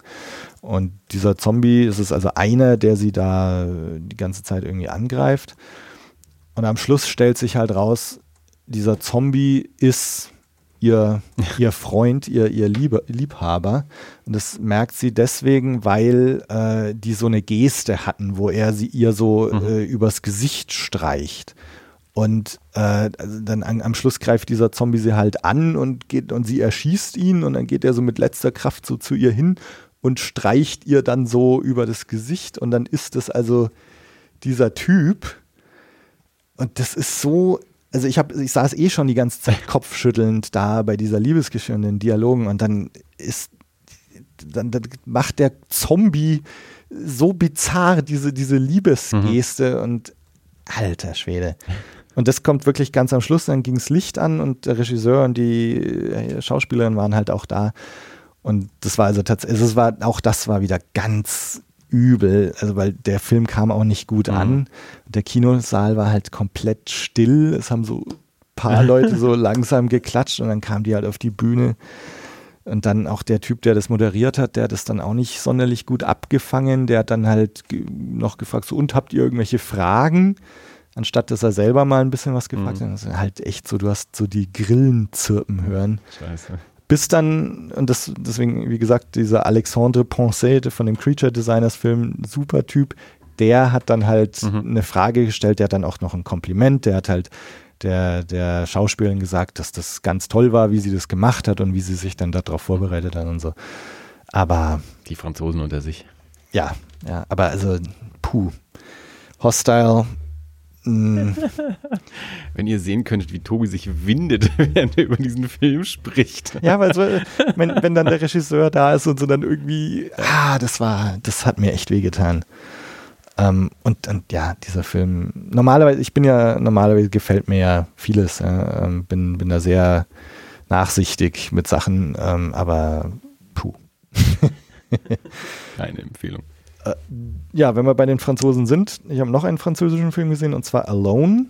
Das könnte jetzt sein, dass der beim Fantasy Filmfest lief. Söll oder so? Der lief ähm, bei den Knights. Okay. Äh, ich weiß nicht, ob es bei den, bei den White Knights oder bei den normalen Knights war, aber den, den haben wir gesehen. Anfang des Jahres irgendwann. Gesehen und besprochen auch schon? Oder? Ähm, ja, äh, es erinnert sich sicherlich keiner mehr dran. Ähm, aber ich, ich, ich, auch, auch da haben wir, glaube ich, mit Bianca eine, eine Folge gemacht, wo wir über die Mal. Filme gesprochen haben, die wir gesehen haben. Genau, also äh, geht, ist eine, eine Comic-Verfilmung eines, eines in Frankreich wohl recht beliebten Comics. Gibt es auch in Deutschland? Serie. Gibt es auch in Deutschland? Okay. Mhm. Ähm, geht eben um eine Gruppe von, von Teenagern, Kindern, die ähm, ähnlich wie in, in 28 Days Later irgendwie aufwachen und es, kein, äh, es ist keiner mehr da. Also sie sind in, in einer Stadt ähm, weiß nicht mehr, wie sie heißt. Also so, es ist nicht Paris, es ist eine fiktive Stadt, die so ein bisschen wie Paris ist und es ist halt keiner mehr da. Und äh, dann geht es halt so ein bisschen drum, was ist passiert und, und wer ist sonst noch da und, und sie werden dann irgendwie von einem, einem mysteriösen Maskenmann gejagt und ähm, ja, guter Film. Äh, äh, ich meine, ich stehe eh auf dieses äh, 28 Days Later Prinzip in einer großen Stadt allein zu sein. Äh, also auch I Am Legend, der Anfang zumindest hat mir gut gefallen. Du meinst die ähm, Will Smith Variante? Ja, ja. Ähm, so, ich, ich weiß nicht, das ist irgendwas, äh, dieses, weil ich mich da mal frage, so, was würde ich jetzt in dieser Situation machen, wenn ich ja. in so einer Stadt alleine wäre? Und ja, irgendwie das, das, das spricht mich an und, und die, die, die Schauspieler haben ihre Sache gut gemacht. Also schöner Film. Ich fand den auch gut. Also ich habe dann ja auch mal ein bisschen recherchiert, eben auch zu der Vorlage. Ähm, habe dann eben auch in meiner Recherche festgestellt, ach, das, der Comic ist es, den habe ich natürlich schon gesehen. Mhm. Ähm, und der, der Film äh, verfilmt ja den, den ersten Zyklus. Ich krieg's jetzt nicht mehr genau hin, wie viele Alben es sind, aber ich glaube, es sind sowas wie drei Zyklen und der erste hat vier Bände und der letzte hat dann nur noch drei oder irgendwie sowas, aber ich weiß es nicht mehr genau, wie viele Spenden jetzt immer, immer jeweils waren. Ähm, und genau der Film endet ja auch so, dass du sagst, okay, das ist so, äh, kann, kann, man so eine, so eine Jugendfilm-Trilogie draus machen. Also da, genau. den kann man so angucken, aber es ist natürlich schon so, dass da noch ein Anschluss auch ist. Ähm, und ich, ja, ähm, was, was mich so überrascht hatte, war, als ich dann den, den Comic gesehen habe, weil ich, wie gesagt, ich, ich kannte den Comic von, von Bildern her, ohne zu wissen, worum es dann geht. Und den Film dann gesehen zu haben und das dann mit dem Comic in Verbindung zu bringen, der, der Comic ist halt so komplett in diesem, in diesem franco-belgischen Funny-Stil ja, ja. halt mhm. gehalten. Also der, der Spirou genau, der ja. sieht überhaupt nicht irgendwie so, so düster, dystopisch aus, wie, wie der Film ähm, es ist und wie die Geschichte auch ist, sondern die Figuren sind halt so, ja, wie du sagst, so Bool und Bill oder äh, Spirou, also so dieser, dieser Funny-Stil. Also den Film, ich habe äh, nachgeschaut letzte Woche, den gab es zumindest letzte Woche noch äh, auf, auf Amazon Prime äh, zum Anschauen. Ähm, also wer Amazon Prime hat, äh, kann den sich durchaus mal Nicht anschauen. Nicht verwechseln mit dem anderen Alone, der zur gleichen Zeit irgendwie rauskam. Das war, ich habe nämlich, als der hier auf den, auf den Nights lief, habe ich gleichzeitig äh, auch Kritiken zu einem Film namens Alone gelesen, weil der dann gerade auf Scheibe rauskam. Es war aber ein, weiß nicht mehr, ein englischer Film, glaube ich, oder ein amerikanischer Film, der halt verwirrenderweise in dem Moment genauso hieß. Genau, also äh, Alone von, von David Moreau, äh, den also auch Fantasy-Filmfestgänger äh, vielleicht kennen als, also das war der, der hat Them gemacht, äh, den, das war einer der also Them von 2006, äh, wo so ein Paar irgendwie in Polen oder so in so einem Haus ist, sondern die so terrorisiert werden von so, von so Jugendlichen. Ähm, ich weiß nicht, ob wir den damals zusammen angeschaut haben. Ich habe den nicht gesehen. Ähm, genau, also ich habe hab vielleicht mit Nick und mit Berli, also mit zwei Freunden angeschaut. Ähm, hat mir damals sehr, sehr gut gefallen. Ähm, und das ist jedenfalls der, der Regisseur. Der war auch da ähm, und hat äh, aber auch leider die, die schlechte Nachricht äh, uns übermittelt, dass der Film ähm, wohl nicht genug Geld eingespielt hat, äh, dass es jetzt noch irgendwelche Fortsetzungen mhm. geben würde. Also es wird tatsächlich wohl bei diesem einen Film bleiben, ja. der ein sehr offenes Ende hat. Ähm, das heißt, wer, wer wissen will, wie es weitergeht, der sollte dann halt die Comics weiterlesen. Äh, Film wird es wohl keinen mehr geben. Ja. Äh, das war auch schon alles, was ich gesehen habe. Ähm, also wie gesagt, leider so ein paar verpasst. Ähm, es hätte noch It Came from the Desert äh, und Veronica gegeben. Weiß nicht, ob die beiden vielleicht beim Fantasy Filmfest. Der erste Jahr habe ich nicht gesehen, kam gar nicht gut weg. Okay. Ähm, und Veronica äh, sagt mir jetzt auch nichts. Also da im, im, im Trailer war so eine Horror-Nonne irgendwie zu sehen. okay. Anscheinend von einem Spanier. Ah ja, genau. Ich glaube, das von dem Regisseur, von dem Spanier, der Wreck ja. gemacht hat. Ja. Äh, zwei Filme, die wir nicht gesehen haben, die aber wohl sehr gut angekommen sind. Äh, ein polnischer Film namens äh, Man with a Magic Box und ein russischer Film namens Salyut 7. Ähm, Salyut 7 äh, geht um irgendeine so russische Space-Rettungsmission, wahre Geschichte, wo sie irgendwie eine, eine havarierte ähm, Raumstation anfliegen. Äh, der muss sehr gut gewesen sein. Der hat, glaube ich, den Publikumspreis gewonnen. Mhm. Ähm, Salute 7, ich habe mal geschaut, aber auch äh, nicht, nicht gefunden. Der, der ist vielleicht, also ich glaube, der ist auch von diesem Jahr, also der ist vielleicht einfach auch noch nicht aus, auf Scheibe mhm. draußen. Ähm, was mich interessiert hätte noch, wäre ein australischer Film gewesen ähm, namens Science Fiction Volume 1, The Osiris Child. Klingt so ein bisschen wie ein Coheed and Cambria Platte. Ähm, das stimmt. äh, und der, der, der Vorschau, die Vorschau sah irgendwie cool aus. Ja, Raumschiffe, die rumfliegen und, äh, und Science-Fiction-Städte und, und Verfolgungsjagden. Ich habe keine Ahnung, worum es geht. Ähm, sah irgendwie ganz nett aus, äh, aber den, da, da hat man auch leider keine Zeit für den Film. Äh, den werde ich aber zumindest mal, einfach weil ich interessiert bin, was das jetzt eigentlich ist. Also den Science Fiction Volume 1, The Osiris Child, den, den muss ich mir mal anschauen. Es klingt jedenfalls, als wäre das eine recht, äh, ja, auch, auch gute Mischung. Ähm, also so, so wie Leute immer beim, beim Fantasy-Filmfest oder beim Weekend of Fear verwirrt sind, wenn du ihnen sagst, ja, da laufen nicht nur Fantasy-Filme oder da laufen nicht nur Horrorfilme, scheint es auch beim Science-Fiction-Film-Festival so zu sein, dass da nicht nur Science-Fiction-Filme laufen. Ähm, also es, es, klingt ein bisschen so, als wäre das so der, ähm, also der, der Fokus mehr auf Science Fiction, aber wir zeigen auch Horrorfilme, wo es so beim Fantasy Filmfest ist, wir zeigen Horrorfilme, Genau. aber auch Science Fiction oder, oder Actionfilme Ja. oder Weekend of Fear eben oder auch mal eine, eine, ähm, eine obskure Komödie, irgendwas Skurriles halt. Ich sage ja gerade, wenn ich mit Leuten über das Fantasy Filmfest spreche, sage ich immer, ja, da sind halt, da laufen halt so die, die Filme, die halt so ein bisschen abseits vom Mainstream sind, jetzt nicht nicht äh, zwingend alles irgendwie Horrorfilme und es hat sich über die Jahrzehnte, muss man ja mittlerweile sagen, natürlich auch sehr verändert. Äh, das, das Programm sich natürlich auch angepasst, je nachdem, was es überhaupt so zu zeigen gibt. Ähm, und da, ja, es klingt jetzt ein bisschen so wie, ja, wir, wir legen Wert und legen Fokus auf Science Fiction, aber wir zeigen eben auch einen Monsterfilm.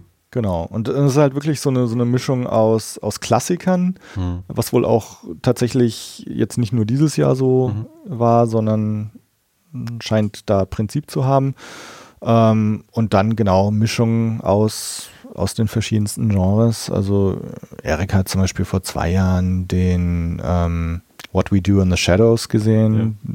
Zimmelkücher Sarg oder wie heißt es? Fünf Zimmer, Küche, Sarg. genau. Ähm, Finde ich immer noch einen guten deutschen Titel, auch wenn er ganz weit weg ist vom Originaltitel, finde Ja. ich den deutschen Titel echt Ja. super. Genau, und äh, also auch, auch sowas läuft da. Und ähm, ja, und dann auch wirklich Hard Sci-Fi. Ähm, also da sollte ja wirklich für jeden was dabei sein. Und, und für die Preise, ähm, Ja, also für, für 35 Euro kannst du theoretisch äh, 25 Filme anschauen oder so. Ähm, also Das mit den Klassikern finde ich echt schön auch. Das Ja. macht das Fantasy Filmfest ja jetzt nicht so. Die haben jetzt dieses Jahr haben sie zwei Mieke-Filme so in der Retrospektive gezeigt. Eben zum, um den hundertsten Film zu feiern, haben sie auch noch zwei andere gezeigt. Aber ansonsten so, so Klassiker ähm, Aufführungen gibt es jetzt ja da nicht so regelmäßig. Ähm, aber das finde ich, finde ich äh, eine, eine feine Sache, dass man eben auch so Gelegenheiten hat, sowas mal zu sehen. Also jetzt im, im Chinne in Nürnberg lief ja dieses Jahr zum Beispiel mal der Weiße Hai. Ähm, sind wir da mal äh, gegangen, den mal anschauen. Oder das fünfte Element lief jetzt dann wieder so als, als Jubiläumsvorstellung im Zuge von, von Valerian dann auch. Und ich finde, solche, solche Sachen muss man dann auch immer, immer nutzen. Also gerade Filme, die man noch nie, also ich habe den Weißen Hai vorher noch nie auf der Leinwand gesehen. Das fünfte Element hatte ich damals zweimal sogar gesehen, als er rauskam. Bianca hatte ihn noch nicht gesehen auf der Leinwand. Und ähm, ja, das, und, und gerade solche Filme, auch sowas wie Halloween, egal wie oft man den dann schon gesehen hat, ist es halt dann trotzdem noch was anderes, den im, in einem Kino zu sehen, als auf der Couch. Und äh, mein, Close Encounters, da war keiner von uns dreien hier in dem Alter, um den im Kino gesehen zu haben. Ich meine, ich habe E.T. mal in der Wiederaufführung, als ich noch auch, auch noch auch noch Kind war, aber trotzdem in der, in der Wiederaufführung auf dem Kino gesehen. Ich habe die ersten beiden Star Wars Filme ähm, in Wiederaufführungen in den frühen, frühen 80ern im, im Kino gesehen, bevor Jedi rauskam und so. Aber ähm, ja, trotzdem, also und, und so diese, diese Wiederaufführungen gibt's ja fast nicht mehr. Also das, ist- das sowas, also wie eben E.T. und, und Star Wars, dass die dann so drei Jahre später nochmal ins Kino gekommen sind, äh, das hat sich ja mittlerweile überlebt, weil du sowieso drei Monate später die Blu-ray äh, kaufst oder kaufen kannst oder einen Stream oder was auch immer. Ähm, es, es gibt diesen Bedarf ja jetzt nicht, äh, solche Filme nochmal ins Kino zu bringen oder sie, keine Ahnung, Dirty Dancing ein Jahr lang im Kino laufen zu lassen, äh, weil Blues die Leute Brothers. auch gehen, ja, solche Kultveranstaltungen dann halt auch noch äh, so, wir zeigen 20 Jahre lang Blues Brothers ja, oder Rocky Horror Picture Ja. Show oder so. Ähm, deswegen, ja, nee, cool, dass die das, äh, dass die das machen und da eben auch so eine, so eine schöne Mischung auch drin. haben. Also ich finde, also jetzt gerade von den, die, diese Klassiker, die sie da gezeigt haben, ich hätte jeden davon anschauen wollen. Also das äh, ist ein Spitzenjahrgang gewesen, was, was da jetzt da die, Ja. die Filmauswahl angeht. Also wie gesagt, ich, äh, oder nicht wie gesagt, aber also ich habe nicht nachgeschaut, was so in den vergangenen Jahren da lief. Äh, hätte ich direkt mal machen sollen. Also ich, ich gehe davon aus, dass man irgendwie online noch so ein paar äh, PDFs findet der, der Programme der vergangenen Jahre. Ähm, aber da, da lief, also da liefen bestimmt coole Sachen. Ähm, vielleicht zwei, drei Gedanken noch. Ähm, also es ist wirklich so diese familiäre Atmosphäre da ist, ist auch wirklich sehr schön. Äh, Also dieser Typ, der in Mayhem eine halbe Minute geklatscht hat, das war äh, der ehemalige Chef von meiner Freundin, äh, der mich danach dann äh, dem Organisator dieses ganzen Festivals vorgestellt hat mit den Worten so, er ist extra aus Deutschland gekommen, um, um auf dieses Festival zu gehen. Macht einen Science-Fiction-Podcast. Habe ich dem dann auch erzählt. Also der war total begeistert und konnte gar nicht glauben, dass ich da jetzt extra äh, hingekommen bin. Ja.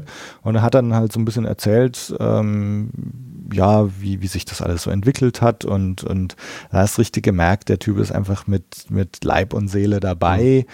Und es ist wirklich so eine, so eine Veranstaltung, also es ist so liebevoll gemacht, die, die designen jedes Jahr ein neues Poster. Mhm.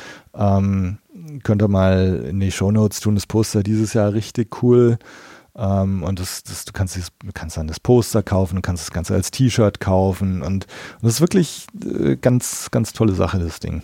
Ähm, genau, also ja, ich meine, also für den Preis für, für fünf, sechs Tage Filmfestival ähm, kann man direkt mal nach Trieste fliegen.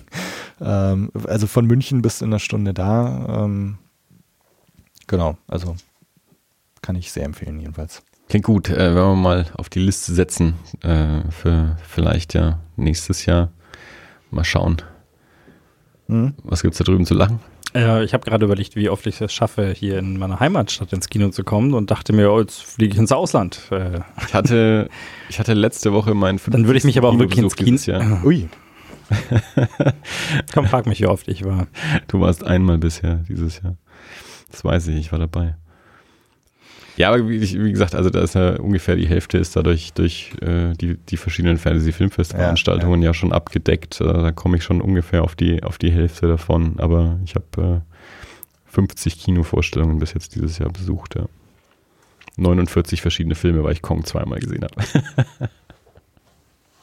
Puh, ja, nee, also mein, mein Durchschnitt dieses Jahr jetzt, jetzt durch dieses Sci-Fi-Festival enorm gestiegen. ich glaube aber auch, das ist, also ich, ich weiß natürlich nicht, aber ich vermute, dass das das meiste ist, was ich jemals in einem Jahr gesehen okay. habe. Glaube ich. Also ich kann mir nicht vorstellen, dass ich schon mal mehr gesehen habe. Also zum einen habe ich auf dem Fantasy Filmfest noch nie so viele Filme angeschaut wie dieses Jahr, also auf dem großen Festival. Ich habe auch durch die, die Nights und die White Nights, ähm, die, die, früher gab es die ja gar nicht und seit es die gibt, habe ich da auch noch nicht, glaube ich, so viele Filme angeschaut wie, wie dieses Jahr wahrscheinlich.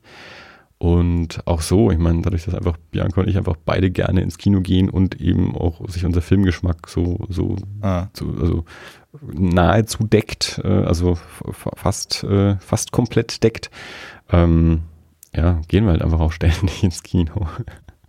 Ja. Also wir wären noch öfter im Kino gewesen. Wir haben auch ein paar Filme verpasst, die wir eigentlich sehen wollten. Also bei mir ist zumindest äh, äh, nicht die meisten Filme in, innerhalb eines Jahres, aber die meisten Filme, die ich nacheinander geschaut habe, äh, war ist jetzt in, im Rahmen dieses Festivals. Also ich habe äh, fünf Filme nacheinander angeschaut an einem Tag. Ähm, ja, ist schon. Ne? Ja. Also sechs ist mein Rekord, glaube ich. Also danach bist schon bist schon recht platt. Ja. Ähm, und also ja. Äh, und das heißt also von den zehn Filmen, die ich gesehen habe, habe ich fünf an habe ich die Hälfte an einem Tag gesehen. Ja. Ähm, ja, wir haben leider, also wie gesagt, äh, wir waren, wir haben eben bei ihren Eltern gewohnt, so ein bisschen außerhalb. Das heißt, wir waren immer so entweder auf Taxi oder auf den letzten Bus angewiesen. Ähm, dann hat er auch, äh, auch ganz interessant, also Erika äh, hat jetzt schon das zweite Brettspiel äh, designt. Und da war also die, die Launch-Party für dieses Brettspiel jetzt in Triest. Oh. Und äh, das heißt. Warum haben wir das noch nicht gesehen? Ähm, ja, äh, also das sind sehr, sehr spezielle Dinge. Also das sind beides so, so lokalpatriotische äh, Spiele. Das, das, das, musst du weiter ausführen. Das klingt nicht gut. Bis jetzt klingt es nicht gut. Also es wäre so, wenn du jetzt ein, ein Nürnberg Monopoly hättest, zum Beispiel so in, in dem Sinne lokalpatriotisch. Also das erste ist eine Art äh, Risikovariante, äh, in dem du äh, Kostenhof gehört mir. ja, genau. Also in, indem du also innerhalb dieser Region äh, Friul, Venezia, Giulia, Fri, oder, genau, Friuli, äh, wo du also die Regionen da eroberst. Klingst du doch gerade aus. Nee, äh, ich habe Beweise. Und Jul. Nein, nein, ich äh, kenne das, ich war da. Ich hier mit zwei so Halbitalienern am Tisch. Und, äh, äh, ja, Darum habe ich heute einen deutschen Wein mitgebracht. Da kann ich ein bisschen würde ich auch noch nehmen. ähm, und genau, und das zweite, äh, in, in Triest gibt so, so, so die Kieler Woche in Italien. Äh, so ein großer Segel, Turn Segelregatta findet ihr das ja in Triest statt. Barcolana heißt es. Und da haben sie jetzt das offizielle Brettspiel zur Barcolana rausgebracht. Ähm, und ja, das wurde gelauncht Und da war man dann halt entsprechend, deswegen habe ich nämlich auch Science Fiction Volume 1, The Osiris Child, verpasst. Ähm, okay. Genau. Ja. Cheers. Äh, hat ja jeder gehört, dass wir eingeschenkt haben, dann können wir auch äh, offiziell trinken und anstoßen. So, oh Gott, Tobi, Tobi, Tobi, Tobi begibt sich in Kampfstellung. Das, das, Schlimme ist, das Schlimme ist dabei an der Sache, ich habe das Thema mittlerweile auch schon mit, mit, mit David irgendwie gleich, gleich am gleichen Tag, glaube ich, noch durchdiskutiert. Das heißt durchdiskutiert, aber halt meine Meinung kundgetan. Äh, und, und ich, ich bin da schon wieder ich bin da schon wieder so ein bisschen runter von. Aber eigentlich auch nicht. Ich habe auch, ich habe auch noch zusätzliche, zusätzliche ähm, Information ist falsch äh, gesagt. Aber ich habe noch einen Podcast diese Woche gehört, der sehr in meine Kerbe geschlagen ist, weil David hat mir einen Link geschickt und meinte, ja, hast du die Folge schon gehört? Ich so, nee, noch nicht. Habe ich mir am Tag gleich angehört und dann wusste ich auch, warum David mir das geschickt hat. Weil es mir so aus dem Herzen gesprochen hat. Da ging es aber nicht um Star Wars, aber um, okay. um das generelle Ding. Genau, äh, hab, also so habe ich auch eigentlich nur deswegen gesagt, weil ähm, jetzt komme ich irgendwie doch wieder zu dem Thema zurück, äh, zu dem ich irgendwie selber einen Podcast mache und zu diesem Thema, äh, zu dem zu einem Thema, zu dem ich Machst ständig diesen komme. Blue Milk Blues Podcast. Genau. Ah. Also das ist ja jetzt eigentlich schon irgendwie quasi Crossover. Wir können äh, eigentlich auch ab jetzt hat das nochmal rausschneiden und Tobi veröffentlicht das auch noch in seinem Feed, so die zweite Hälfte von das alles. Ähm, wir fühlen uns auch geehrt, dass Tobi äh, das jetzt bei uns diskutiert und, und nicht in seinem eigenen Podcast. Äh, es ging darum, dass jetzt ähm, zum Zeitpunkt der Aufnahme vor irgendwann die Woche vor ein paar Tagen, Montag. Ja, am 9. glaube ich. Also, ja, also die, ja. die, Woche, sagen wir mal so grob, ähm, die von Star Wars oder von Lucasfilm oder von Disney die offizielle Meldung kam, dass äh, im Star Wars-Universum, wenn jetzt dann die, die Saga-Filme um die Skywalker-Familie mit Episode 9 abgeschlossen sind, äh, eine neue Trilogie vorbereitet wird, also quasi eine neue Saga begonnen wird, abseits der Skywalker-Familie im Star Wars-Universum mit neuen Figuren, neuen Geschichten unter der Schirmherrschaft von Ryan Johnson, der jetzt Episode 8 geschrieben und Regie geführt hat und der zumindest nach jetzigem Stand ähm, Regie beim ersten Film dieser neuen Trilogie führen wird und, soweit ich das verstehe, quasi so ein bisschen eben als, als Showrunner ähm, für diese Trilogie fungiert, also wahrscheinlich eben die, die Story entwickelt, vielleicht an den Drehbüchern mitschreibt. Über Regie an den weiteren Filmen ist natürlich noch nichts bekannt. Also theoretisch besteht natürlich immer noch die Möglichkeit, dass er dann auch mehr davon macht oder dass er auch gar nichts davon macht. Die Möglichkeit besteht auch immer, wie David und Austin bei Hideous Energy die Woche schon gesagt haben, Guillermo del Toro sollte auch den Hobbit verfilmen und war schon sehr weit im Produktionsprozess und hat in Neuseeland gelebt und dann ist es doch nichts geworden. Also die Möglichkeiten bestehen natürlich immer, das ist alles vollkommen klar. Aber aktueller Stand ist, neue Trilogie, Schirmerschaft, Ryan Johnson entwickelt das Ganze, führt Regie beim ersten Teil neue Saga-Filme ähm, ohne Skywalker-Bezug im Star Wars-Universum, wenn Episode 9 rausgekommen ist. Ich glaube, es gab schon ein Startjahr und ich habe es vergessen. Gab es ein Startjahr? Nee. Nee, gab auch keins. Okay. Nee. Also, ähm, ich meine, ich, also die ganze Nachricht äh, war eben auch, ja, relativ schwammig. Also man hätte auch rauslesen können, dass Ryan Johnson tatsächlich Regie bei allen dreien für wird, führen wird. Ähm, also ich glaube, alles, was, was gerade so diskutiert wird, ähm, ist reine Spekulation. Ja. Also ob er, ob er jetzt alle macht oder keinen oder und so. Also es ist in der Ankündigung hieß es eben nur Ryan Johnson, neue Trilogie, ja. abseits der Skywalker Story, auch in einem anderen, äh, in einer anderen Ära.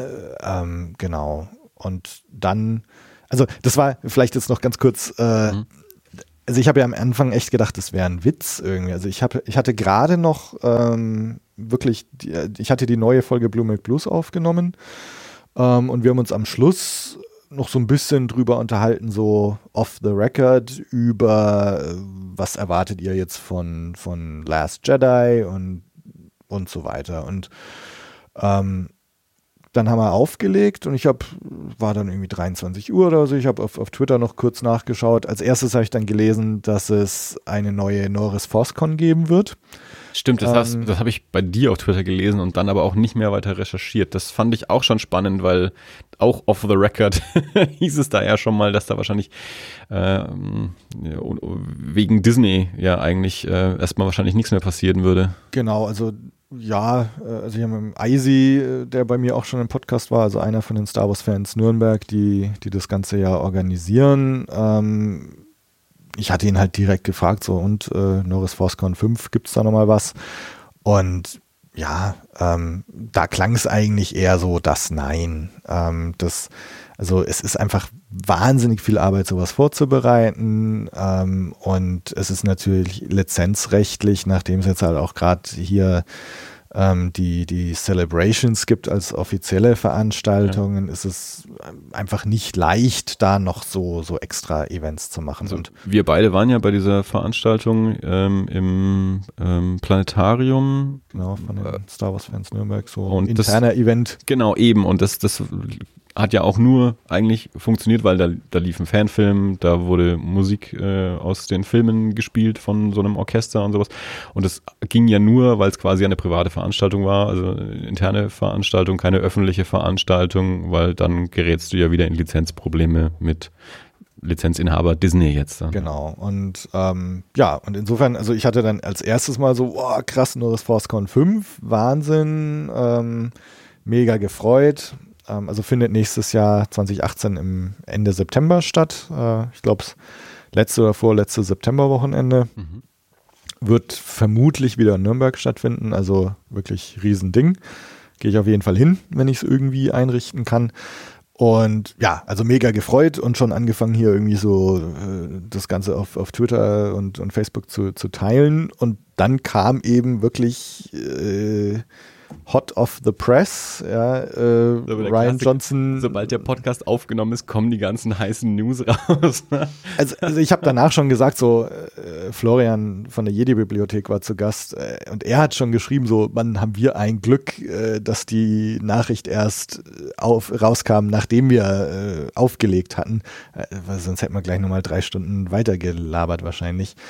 Ähm, also insofern äh, bin ich auch ganz froh, die Diskussion jetzt für, für hier zum Beispiel aufzuheben. Ähm, genau, und aber ich, ich dachte erst so, ja, ich meine halt auf Twitter gelesen, ja, dachte erst so, das ist halt irgendeine Fake News, ja, aber. So wie neulich das mit äh, Taika Waititi macht mit Tom Holland und Michael J. Fox ein äh, Zurück in die Zukunft Remake. Ui. Das war, das war tatsächlich so, eine, so ein Rick Roll. Also der, der Link, der dann da auf Twitter rumgegangen ist, ging auch tatsächlich zu dem äh, Rick Astley Video. Das war ein klassischer Rick Roll. Nee, also ich habe das dann eben, ja, ich meine, es war eigentlich relativ klar, es kam von StarWars.com und äh, ja, und dann haben sie ja auch noch angekündigt, es soll tatsächlich, äh, ich glaube 2019 oder so, jetzt tatsächlich die, die Live-Action-Fernsehserie geben. Die ja, das habe ich, noch nicht, hab ich noch gar nicht mitbekommen. Also Disney ähm, macht ja jetzt einen, einen Streaming-Dienst ja, genau. ähm, und auf diesem Streaming-Dienst äh, wird es dann also in das eineinhalb Jahren Sinn, ja. eine, eine Live-Action-Fernsehserie geben. Genau, das haben sie ja schon vor einer Weile angekündigt, ja. dass sie dann auch ihre ganzen Filme von Netflix wegziehen, weil sie dann eben ihren eigenen Streaming-Sender machen, was ich eigentlich schon seit Jahren von, von, von solchen Studios eigentlich erwartet habe, dass das schneller passieren würde. Aber ähm, Disney, genau, hatte das schon angekündigt und da macht es natürlich auch Sinn, dann noch ja, Original Content dafür dann zu produzieren und da bietet sich das dann natürlich an. War ja, wie du sagst, schon seit vielen Jahren im Gespräch, in Vorbereitungen, in Planungen hat man immer wieder was davon gehört, dann ist es wieder nicht passiert. Und klar, ich meine, wenn du das parat hast zum, zum Launch von deinem eigenen Streaming-Service, ist natürlich ein extrem hoher Anreiz, äh, sich das Abo dann zu holen. Und was ich zuletzt gelesen habe, es, es gibt noch keinen Preis, aber sie haben wohl gesagt, sie werden billiger sein als ein Netflix-Abo, mhm. was schon auch äh, also Sinn macht. Ja, aber man, Netflix ist jetzt auch nicht unglaublich teuer. Also man, man kann sich Netflix leisten. Also viel, also wenn du jetzt, weiß nicht, sieben Euro im Monat sind es ja, glaube ich, nicht mal für Netflix bezahlst und dann zahlst du, keine Ahnung, vier oder fünf Euro äh, für Disney. Ich meine, klar, es ist natürlich irgendwie in gewisser Weise ein eingeschränktes Angebot. Sie müssen natürlich dann auch produzieren, aber das, das ist Disney. Was produzieren die nicht? Ja? Also, hm Ja, Wäre halt die Frage, ob es dann ihre ganzen Marvel-Serien halt auch, äh, ich weiß jetzt nicht, ob da irgendwelche von Netflix produziert werden oder wie das ist, aber. Ja, das sind natürlich dann wieder so Vertragsgeschichten, je nachdem, wie lange die laufen. Also Mhm. die ganzen, ähm, ich meine, das ist ja wie, äh, Disney hat Marvel gekauft, aber äh, Fantastic Four und die ganzen äh, Mutanten liegen halt immer noch bei Fox äh, und, und Spider-Man. Für Spider-Man haben sie sich jetzt halt irgendwie geeinigt. Und ähm, oder ähm, hier Netflix USA produziert House of Cards, aber die Lizenzen für Deutschland sind halt an Sky verkauft, deswegen laufen die neuen Staffeln oder sind die neuen Staffeln erstmal auf Sky gelaufen, bevor sie auf dem deutschen Netflix gelandet sind. Und ich denke, dass es mit, äh, mit Marvel ähm, ähnlich ist, dass die, die Netflix-Serien von, von Marvel da wahrscheinlich noch eine Weile gebunden sind. Also ich kann mir nicht vorstellen, weil das ist, das ist ja auch langfristig geplant. Und so. Also ich glaube nicht, Ich mein- dass das jetzt dann äh, demnächst von Netflix verschwinden wird. Zumindest kann man vielleicht erwarten, dass es irgendwelche nicht nur Star Wars Inhalte, sondern eben halt auch Marvel Inhalte dann auf diesem Disney. Ja, oder mal, allein schon mein Disney Channel. Ja. ja also die Ja. ganzen Kinderprogramme, diese ganzen äh, Teenie-Serien und sowas, da- das sind ja unendlich, äh, unendlich Content, ähm, den die da draufstellen können und den die auch günstig produzieren. Also ich meine, diese ganzen Disney Channel-Formate, ja, ich meine, die, die kurbeln die ja runter wie irgendwas, ja. Und da kannst du ja deinen Sender voll mitpacken. Und wenn, wenn du jetzt dir mal vorstellst, ich meine, die, natürlich denken die auch global. Nichtsdestotrotz, muss man ehrlich sein, der amerikanische Markt ist immer noch der dominierende Markt für sowas dann. Und dann, wenn die sich dann denken, wenn ich irgendwie, keine Ahnung, jede, jede dritte amerikanische Mutti dazu kriege, irgendwie hier den Disney-Stream zu abonnieren, weil die drei Blagen zu Hause hat, die die jetzt Hannah Montana ihrer Zeit irgendwie äh, 24 Stunden am Tag anzuschauen, äh, damit ich meine Ruhe habe, dann investiere ich die 5 Dollar dafür. Ja, also ich meine, gut, ich denke mal, für die Star Wars Serie werde ich mir das dann auch holen, ja. Für Stranger Things holt er sich keinen Netflix. Naja, äh, Das soll nicht übertreiben. nee, also, das, also im Moment lohnt sich einfach nicht, äh, wo ich, wo ich jetzt in, in, in Schweden bin, aber äh, also Netflix, ich hatte ja jahrelang Netflix in den USA und ich meine, das, äh, also das steht schon auf der Liste, dass ich mir das noch wiederholen werde. Ja, das ist bei dir natürlich ein bisschen kompliziert, auch noch mit diesem Hin und Her. Ja, ja. Schweden, Deutschland. Ich weiß jetzt gar nicht, ob es Netflix Schweden eigentlich gibt. Ich glaube ja. Und äh, dann, dann müsstest du halt auch, ups, dann wäre wär halt wieder die Frage, welche Variante hole ich mir dann? Und ja, nee, also ich glaube, da warte ich, bis ich wieder in, in Deutschland bin oder, oder irgendwo und, und dann kann man das dann irgendwie noch machen. Ja, also jedenfalls äh, Star Wars. Ähm, Mein erster Gedanke war ja nicht, also du, du hast mir dann geschickt gehabt, äh, also als ich morgens aufgestanden bin, hatte ich dann die Nachricht auf dem Telefon, äh, holy shit, und eben da die, ähm, die Meldung, ähm, die Tobi geschickt hat. Von daher habe ich jetzt nicht gedacht, der Tobi macht dann Spaß. Mein erster Gedanke war tatsächlich, ah, okay, macht Sinn. Äh, das erklärt jetzt dann auch, warum man nicht Episode 9 macht, weil ich, ich war, ich war fest überzeugt, nachdem Colin Trevorrow gegangen ist, gegangen worden ist von, von Episode 9 und erstmal keine Meldung gab, wer es übernimmt. Ich war vollkommen überzeugt, dass es Ryan Johnson wird, weil ich dachte, alles, was man bisher gelesen hat, alles, was man bisher gehört hat, was man bisher gesehen hat, ähm, deutet alles darauf hin, dass erstens Disney furchtbar zufrieden ist mit Ryan Johnson, zweitens Ryan Johnson anscheinend auch Spaß hat an der Sache. Ähm, Im Gegensatz zu J.J. Abrams, so, soweit mein Einblick ist, korrigiert mich gerne, wenn ihr es anders seht, viel mehr involviert ist im Drehbuch, also er auch wirklich äh, ein Drehbuch geschrieben hat, äh, was J.J. Abrams, glaube ich, so nicht so stark gemacht hat. Ähm, und also es, es wirkte für mich alles irgendwie so, dass es, es, es würde vollkommen Sinn machen, dass der dann einfach, wenn er die Acht so stark gemacht hat, also so stark involviert ist und das auch seine Handschrift tritt, dass er dann auch die Neuen macht.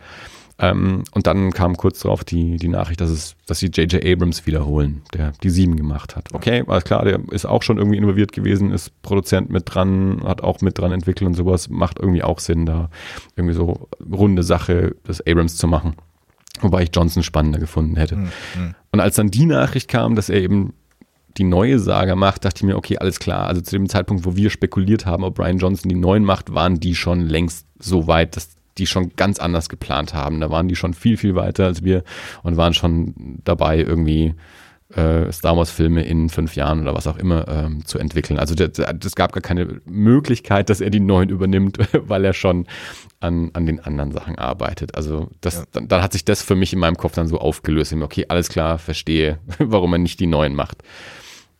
Ja, und äh, ich meine, also wenn man ihn so erlebt hat, also grund grundsätzlich begrüße ich das absolut. Ich meine, klar, Last Jedi haben wir jetzt alle noch nicht gesehen. Ähm, bin mal gespannt. Äh, aber so sag mal, als, als Typ her, äh, so wie man jetzt auf der, auf der Celebration Orlando erlebt hat, ähm, also ich habe mir ja die ganzen Streams angeschaut, ich war nicht persönlich da, aber so ein, ein grundsympathischer, bescheidener Typ, der ja, irgendwie sich selber richtig drüber freut über das, was er da tun kann und was er macht und, und anscheinend wirklich guten Draht zu seinen Schauspielern hat und also ich fand ihn einfach sehr, sehr sympathisch. Also da freut es mich. Ähm, ich finde ihn eigentlich auch sympathischer als, als J.J. Abrams, wenn man das mal so aus der Ferne irgendwie sagen kann. Mich hätte es auch eher gefreut, Episode 9, wenn das Ryan Johnson gemacht hätte. Ich meine, die die J.J. Abrams Geschichte jetzt ist gut nochmal ein anderes Thema, über das man ewig reden könnte, ob das jetzt gut ist oder nicht, dass, dass er jetzt Episode 9 macht. Genau, aber Ryan Johnson, ja, neue Trilogie, freut mich sehr und ähm, ohne Last Jedi gesehen zu haben, äh, glaube ich trotzdem, dass es irgendwie eine ganz gute Wahl ist, dass er das jetzt macht davon abgesehen, äh, also du sagst, äh, für dich hat es absolut Sinn gemacht, so ging es mir auch, weil ähm, ich hatte mich wirklich äh, vor, vor zwei Wochen, so habe ich mit meinem Bruder relativ lang mal drüber unterhalten, so wie geht es mit Star Wars eigentlich weiter, wenn jetzt Episode 9 erstmal durch ist.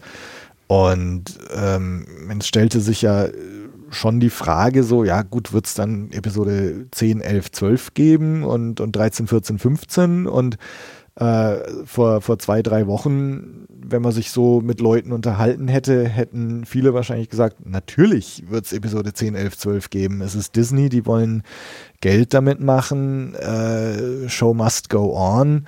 Natürlich wird es da weitergehen. Und ich habe, da habe ich schon damals immer gesagt, so, ja, puh, und irgendwie, ja, freut es mich schon, neue Star Wars-Filme zu geben, äh, neue Star Wars-Filme zu sehen, aber ich, ich möchte auch nicht Episode 15 irgendwann haben, weil ähm, wenn man jetzt äh, jedes Mal eine neue Trilogie hinten dran setzt, die, die wieder ein, eine Bedrohung braucht, einen Bösewicht braucht, die wieder irgendwelche Jedi-Schüler braucht, äh, die auch jedes Mal, ähm, also wenn, wenn wir jedes Mal sowas haben wie jetzt Force Awakens 30 Jahre nach äh, Rückkehr der Jedi-Ritter, ich glaube nicht, dass Disney jetzt wieder 30 Jahre warten würde äh, für Epi äh, Episode 10.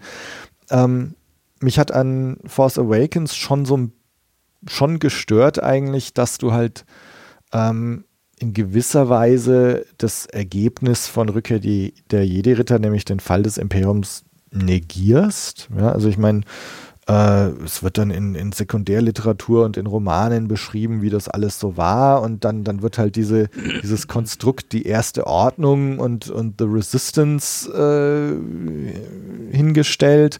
Ähm, und schauen wir mal, wie jetzt Last Jedi damit umgeht. Also, das war für mich schon eins der Dinge, was für mich in, in Force Awakens nicht so funktioniert hat. Und wenn du jetzt, wenn, wenn die Aussicht wäre, in Episode 10 geht es dann wieder irgendwie weiter, dann denke ich mir auch, dann, dann brauchst du in, in Episode 9 eigentlich irgendwie gar keinen Abschluss zu erzählen, wenn du eh weißt, naja, in, in ein paar Jahren in Episode 10 geht es dann eh wieder los und dann kommt die zweite Ordnung oder was. Ähm, und, und deswegen. das ist auch geil, oder? ja, wir sind die 17. Ordnung. Ja, es gab schon ein paar vor uns, wir wissen es. Hat nicht so gut funktioniert, aber wir machen es richtig diesmal. Äh, und, und, und deswegen, jetzt haben sie halt die Chance, tatsächlich in Episode 9 diese Geschichte zu Ende zu erzählen und, und sich auch nochmal drauf zu besinnen, es ist die Skywalker-Saga und jetzt die Luke Skywalker oder, oder Ray Skywalker, schauen wir mal. Ja, also diese Story einfach in Episode 9 zu beenden, dass es vielleicht auch gar nicht so äh, wichtig ist, ist das jetzt das Imperium oder Erste Ordnung oder was, sondern einfach die Skywalker-Story kommt in Episode 9 zu einem Ende.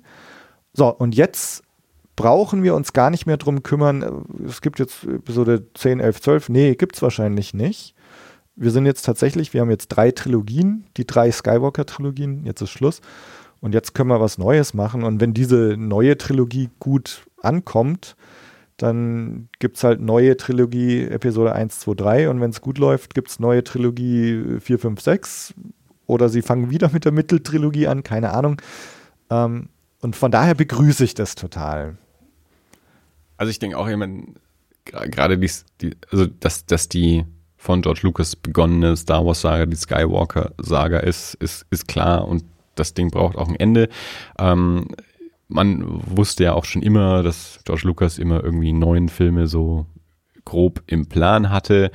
Von daher war das nicht so abwegig, dass eine dritte Trilogie für die Skywalker-Saga kommt, auch wenn, soweit wir das wissen, nicht so viel von, von George Lucas Plänen davon übrig geblieben ist, nachdem er es an, an Disney verkauft hat ähm, und auch seine Notizen, Pläne, wie weit es auch immer gediehen war, für die dritte Trilogie da ja mitverkauft hat, aber nach seiner Aussage Disney sich da nicht so viel von genommen hat, äh, also die dann schon so ein bisschen ihr eigenes Ding gemacht haben, aber also das war irgendwie ja klar. Und das ist natürlich auch so ein bisschen immer so dieses drei mal drei, so, so diese magischen Zahlen halt irgendwie. Das ist nicht das gleiche wie vier mal drei. Also vier, vier Trilogien ist nicht drei Trilogien, so, ja.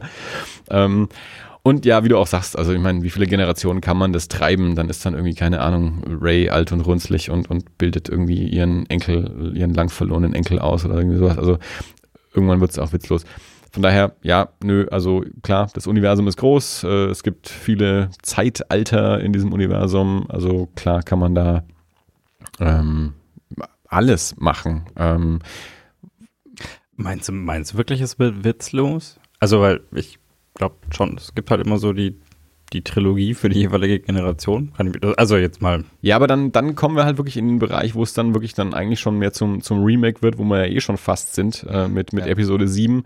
Und dann, klar, natürlich, wenn ich dann weggestorben bin in 20 Jahren, ähm, na, hoffentlich noch nicht, äh, dann ähm, oder, oder keine Ahnung, äh, sich alle alten Star Wars-Filme ähm, beim Skynet-Angriff äh, aus, ausgelöscht haben und äh, jemand einen neuen Star Wars-Film macht, dann ist es nochmal frisch und neu. Aber äh, an sich, wenn ich jetzt mal davon ausgehe, die Filme bleiben verfügbar, Leute schauen die Filme auch an, äh, ob die dann bei Film 17 noch sagen, ach Mensch, jetzt also beim, beim 17. Film haben sie nochmal was richtig Frisches draus gemacht. Also die, das ist jetzt meine Skywalker-Generation.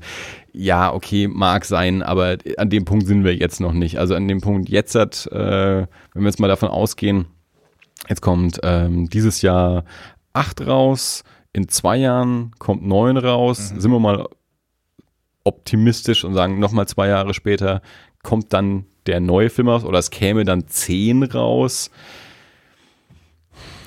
dann, das ist zu eng beieinander. Also da dann zu sagen, oh, wir machen jetzt nochmal einen 30 Jahre Sprung oder auch nicht. Oder wir haben uns überlegt, ach komm, scheiß auf Trilogien. Ray kann auch noch einen vierten Film vertragen.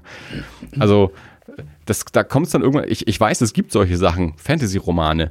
Äh, ich bin da halt dann raus. Also wenn ich dann sowas höre wie äh, Robert Jordans Wheel of Time, ja, der erste Roman ist super und der zweite auch noch und dann, dann ist mal vier Romane schlecht, aber am siebten wird es wieder geil, dann habe ich schon keinen Bock mehr, das überhaupt nur zu lesen. Ja, also lesen ist natürlich auch nochmal ganz andere Zeitaufwand ganz, als, ganz, als Filme ganz, ganz ehrlich, also wenn, wenn in vier Jahren äh, der erste Film der neuen Trilogie rauskommt, du, du erzählst mir nicht, dass du ihn ja nicht anschauen wirst. Darum geht's ja gar nicht. Natürlich schaue ich ihn mir an. Ja. Aber es ging darum, dass es spannender ist, was anderes zu machen, also dass die Skywalker ja, zum Abschluss zu bringen. Also du, du weißt ja auch, ähm, Tobi und ich sind hier ja eigentlich zum Streitgespräch angetreten. Ich habe ja jetzt, ich habe, ich habe ja, wollte ich nicht ich, habe ja, ich habe ja, ich habe ja eigentlich meine, meine, meine, meine. Ähm, musste ich auch noch gar nicht. Das hat, das hat mir keiner gesagt. Ich habe ich hab ja eigentlich meine Meinung hier jetzt noch gar nicht kundgetan, meine, meine kontroverse, lass mich mal äh, Devil's Advocate spielen, äh, die ich also auf WhatsApp an diesem Morgen ja, in, in einem langen Text im Bus zur Arbeit. Irgendwie mir von der Seele nach diesem, also von Tobi kam nur dieses Holy Shit und ein Link zu dieser Nachricht. Und ich habe dann Tobi und Felix, der in der Gruppe auch noch mit drin ist, der sich gar nicht geäußert hat, der war, zuge der war zugeballert mit zwei ewig langen Texten mit meinen Gedanken dazu früh morgens vor der Arbeit.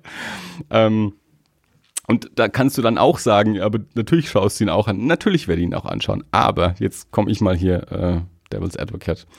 Mein erster, mein erster Gedanke nach, okay, das erklärt, warum er nicht Episode 9 macht, war nicht, holy shit, wie geil, Ryan Johnson macht eine neue Star Wars Trilogie, sondern war so, ah, schade. Ryan Johnson macht eine neue Star Wars Trilogie. Und zwar nicht in dem Sinne, dass ich Ryan Johnson nicht für eine gute Wahl halte, wie ohne Episode 8 gesehen zu haben. Aber wir haben uns ja auch eigentlich schon gefreut, als es angekündigt wurde. Also wir wussten irgendwann, J.J. Abrams macht die 7 und dann wurde angekündigt, okay, Ryan Johnson macht die 8 und Colin Trevorrow macht die 9. Und gerade Ryan Johnson ähm, hat ja schon bewiesen, dass er tolle Filme machen kann, dass der Genre versteht, dass der Storytelling versteht. Ähm, äh, Brick und Looper ähm, waren, waren super Filme. Ich habe ähm, Brothers Bloom nicht gesehen, aber Ryan Johnson war in dem Moment erstmal eine, eine spannende Wahl. Ich weiß noch, wie wir Ben und Björn hier auch mal im Podcast hatten, auch schon als diese Nachrichten halt noch relativ frisch waren, wo Ben auch gesagt hat, dass er Ryan Johnson da eigentlich für die spannendste Wahl jetzt von, von diesen drei Regisseuren auch, auch hält. Und das scheint sich ja jetzt, was man bisher so hört, auch für, für Disney so ähm, ähm, dargestellt zu haben, dass er jetzt eben auch dann da quasi so die, der neue ähm, ja, neue Mastermind ist, also der, der neue George Lucas Film Trilogie. Ähm, mein mein, meine Gedanken dabei gingen dann darüber hinaus einfach noch viel weiter, also auch von, von Star Wars weg, einfach generell zur, zur aktuellen Kinosituation. Also ich habe es dann, dann gegenüber David auch so beschrieben, ähm, ich, ich sehe lieber einen neuen Star Wars-Film von Ryan Johnson als einen neuen Star Wars-Film von Journeyman Director XY von irgendwem. Aber ich würde lieber neue Original Ryan Johnson Filme sehen als neue Star Wars Filme von Ryan Johnson. Und mir geht es dabei auch nicht nur um Ryan Johnson, mir geht es darum einfach eben ganz, ganz generell darum, dass das Franchise-Kino so dermaßen übernommen hat, die, die aktuelle Kinolandschaft, ähm, dass es nicht mehr im großen Stil zumindest, glaube ich, oder ich nehme es nicht wahr, äh, die Situation gibt, dass Leute ins Kino gehen, weil der neue Film von rauskommt. Also die gehen nicht rein, weil der neue Film von Ryan Johnson rauskommt, sondern gehen rein, weil der neue Star Wars rauskommt und den hat halt Ryan Johnson gemacht. Ähm, und ich glaube, dass wahrscheinlich Quentin Tarantino der letzte Regisseur ist, ähm, für den das noch so ist, dass der, der eigene Originalfilme macht und Leute reingehen, weil es der neue Quentin Tarantino ist. Ähm, das gibt es im kleineren Stil sicherlich noch. Also Wes Anderson hat seine Fans und Paul Thomas Anderson hat seine Fans so. Aber die sind auch alle jetzt nicht so weit weg von der Quentin Tarantino-Generation.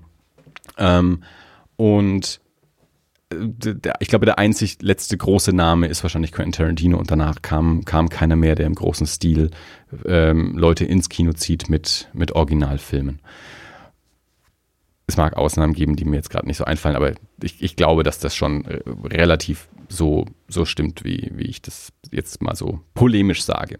Ähm, und das ist einfach eine Entwicklung, die, die so ist, die muss ich auch so hinnehmen, von der ich mir aber wünsche, dass es, dass es anders wäre und dass es eben nicht darum ginge, einfach nur in den neuen Marvel-Film zu gehen, ähm, in den neuen Star Wars-Film zu gehen, in den neuen, keine Ahnung, wenn Lego Movie noch mehr kommt, in den neuen Lego Movie-Film zu gehen oder so, sondern eben ähm, mir Geschichten erzählen zu lassen von Geschichtenerzählern, die spannende Geschichten zu erzählen haben, äh, und zwar ihre eigenen Geschichten. Jetzt gibt es ähm, natürlich die Ausnahmen, also wir haben auch darüber gesprochen, James Gunn, der es geschafft hat mit Guardians of the Galaxy ähm, extrem persönliche Filme zu machen, der glaube ich auch so der die Freak-Ausnahme ist im, im äh, Marvel Cinematic Universe. Wahrscheinlich auch deswegen, weil es die scheiß Guardians of the Galaxy sind, die keine alte Sau vorher auf dem Schirm hatte, also die nur eingefleischte Marvel-Comic-Fans überhaupt kannten ähm, und das reguläre Kinopublikum überhaupt nicht, wo auch kein Mensch damit gerechnet hat, dass das ein Erfolg wird. Also als das angekündigt wurde, hat erstmal jeder gefragt, was, wer und warum. Und ich bin ja mal gespannt, wird das jetzt der erste Marvel-Flop? Aber nein, es wurde einer der erfolgreichsten Marvel-Filme überhaupt. Ähm, James Gunn schreibt eben auch seine eigenen Drehbücher und, und schafft es da, also wirklich, also wirklich James Gunn-Filme zu machen, die irgendwie im Marvel Cinematic Universe spielen. Ähm, und das ist jetzt natürlich so das, das Ding, schafft Ryan Johnson das auch. Ähm, ich war da erstmal ein bisschen skeptisch. Äh, wir, Tobi und ich haben uns da vor nicht allzu langer Zeit auch schon mal drüber unterhalten, wenn man jetzt mal so die, die Star Wars-Filme abseits der Saga, also diese Star Wars Story-Filme anschaut, Rogue One, ähm, jetzt dann kommend der Han Solo-Film, von denen wir eigentlich annehmen würden, dass das so die Spielwiese sein kann. Und wir sagen, okay, die Saga-Filme, das sind so die, die, die Schwergewichte, ähm, da gibt's Regeln, da muss die Saga so erzählt werden, wie sie, ähm, wie sie einfach äh, auch von, von Disney irgendwie äh, mitbestimmt wird und von Kathleen Kennedy und, und wer halt so die, also wo der Regisseur quasi weniger zählt als, als die Brand. Ähm, und dass die Saga und die, die Storyfilme ja eigentlich die Filme sein könnten, wo man Regisseure auch mal machen lässt, weil da weniger dran hängt. Äh, und das sind aber bisher die Filme, wo die größten Probleme aufgetreten sind. Also wo Gareth Edwards anscheinend, soweit wir das einsehen können, nicht so komplett äh, machen konnte, also wo es dann eben Reshoots gab, ähm, wo man nicht so genau weiß, also wie sehr da er da noch involviert drin war. Also ist, ist ein bisschen, man weiß es eben auch nicht so genau. Ähm, dann, ja, gut, beim Han Solo-Film, ähm, der anscheinend ja schon zum, zum Großteil gedreht war äh, und dann werden die Regisseure äh, gefeuert und durch Ron Howard ersetzt. Gut, dass der ähm, äh, Josh Trank äh, gefeuert wurde, noch bevor er irgendwas machen konnte lag wahrscheinlich mehr an dem Fantastic Four Debakel als an seinen Plänen für einen Star Wars Film, weiß man auch nicht so richtig, aber bisher äh, haben sich also so diese, diese Storyfilme am, am schwierigsten äh, herausgestellt, wo man dachte, okay, das ist vielleicht die Möglichkeit, wo ein Regisseur auch mal ein bisschen was ausprobieren kann was Persönliches machen kann. Ähm, deswegen, also ich hoffe natürlich darauf, ähm, dass, also und ich, ich, ich also ich ich sehe das schon. Es sind die besten Chancen, dass das wirklich gute Filme werden, weil Ryan Johnson äh, ein guter Mann ist, dass der was richtig Gutes da machen kann und dass das ganz tolle Star Wars-Filme werden können und ein toller Neustart in ein Star Wars-Universum abseits der, der Skywalker-Familie. Also das, das, das rede ich überhaupt nicht ab und das glaube ich auch und ich glaube, das ist, wenn man neue Star Wars-Filme macht, wahrscheinlich eine Spitzenwahl, das Ryan Johnson machen zu lassen. Ähm, falls du dich erinnerst, als Midnight Special rauskam letztes Jahr äh, von, von Jeff Nichols, ähm, ich ich habe es auf jeden Fall gegenüber David gesagt. Ich bin mir nicht sicher, ob ich es dir gegenüber auch gesagt habe. Aber meine Reaktion zum Midnight Special war ja, ähm, ich, ich wünsche mir, dass Disney Jeff Nichols einen Star Wars-Film anbietet und er ablehnt. Also ich möchte, dass Jeff Nichols diesen Status hat, dass man sagt, du, du verstehst Storytelling, du verstehst Science Fiction und du verstehst Genre. Wir hätten gerne, dass du einen Star Wars-Film machst und Jeff Nichols aber sagt, ich möchte lieber meine eigenen Filme machen. Ähm, und, und das ist eigentlich so das, was, was ich viel spannender Filme finde. Also ich finde es viel spannender, den, den nächsten kleinen Jeff Nichols Film zu sehen, weil, weil er eben sein eigenes Ding machen will, ähm, als, als, als Erfolg zu feiern, wenn solche Filmemacher von einem Franchise vereinnahmt werden und dann dort halt ja, den, den nächsten Franchise-Film machen. Ich ja. habe jetzt Tor 3 letzte Woche angeschaut. Das, ja, ich glaube, wahrscheinlich, ja, es war Freitag, genau, weil Freitag war der Tag, als ich in Tor 3 war, das war der Tag, wo du morgens diese Nachricht geschickt mhm. hast. Also es ist äh, ähm, sechs Tage her. Ähm, und Taika Waititi, ähm, wir haben vorhin schon gesagt, What We Do in the Shadows, Spitzenfilm. Hunt for the Wilder People, Spitzenfilm, sind zwei der besten Filme, die ich in den letzten Jahren gesehen habe. Lustig, herzig, alles drin, was man von dem Film braucht. Spitzenton, ähm, also so Tonalität meine ich damit, nicht Sound. Ähm, ja, Tor 3. Ist der beste Torfilm bisher. Ist der schwächste Taika Waititi-Film bisher. Meiner Meinung nach. Ähm, also ich, und wenn das jetzt dazu führen würde, dass alle Leute, die den Film, und der Film kommt gut an, also viele halten den auch für den besten Marvel-Film bisher, finde ich überhaupt nicht, aber ist schön, dass Leute das so finden. Wenn es dazu führt, dass Leute jetzt losgehen und sich Hunt for the Wilder People und, und uh, What We Do in the Shadows und alle anderen Sachen von Taika Waititi anschauen und wenn der seinen nächsten eigenen Film rausbringt, dass die dann dort auch alle reinrennen, wunderbar. Ich glaube nicht, dass das so ist. Es scheint bisher jedenfalls nicht so zu funktionieren. Colin Trevorrow hat bisher nicht so viel Erfolg damit gehabt. Ähm, Genau, und das ist halt nur so meine Reaktion dazu. Also von daher, ein, wenn, ich, wenn ich neue Star Wars-Filme kriege, freue ich mich, dass es so jemand wie Ryan Johnson macht. Noch lieber wäre mir, wenn es eine Kinokultur gäbe, in der Leute in den neuen Ryan Johnson-Filme reingehen, unabhängig davon, dass der neue Ryan Johnson-Film zu einem Franchise gehört. Dirk, willst du was sagen? Nein. Äh, puh, ich hätte mitschreiben sollen. Ähm, ich habe viel, viel Gedanken, viele. Ähm, ich ich lege einfach mal drauf los.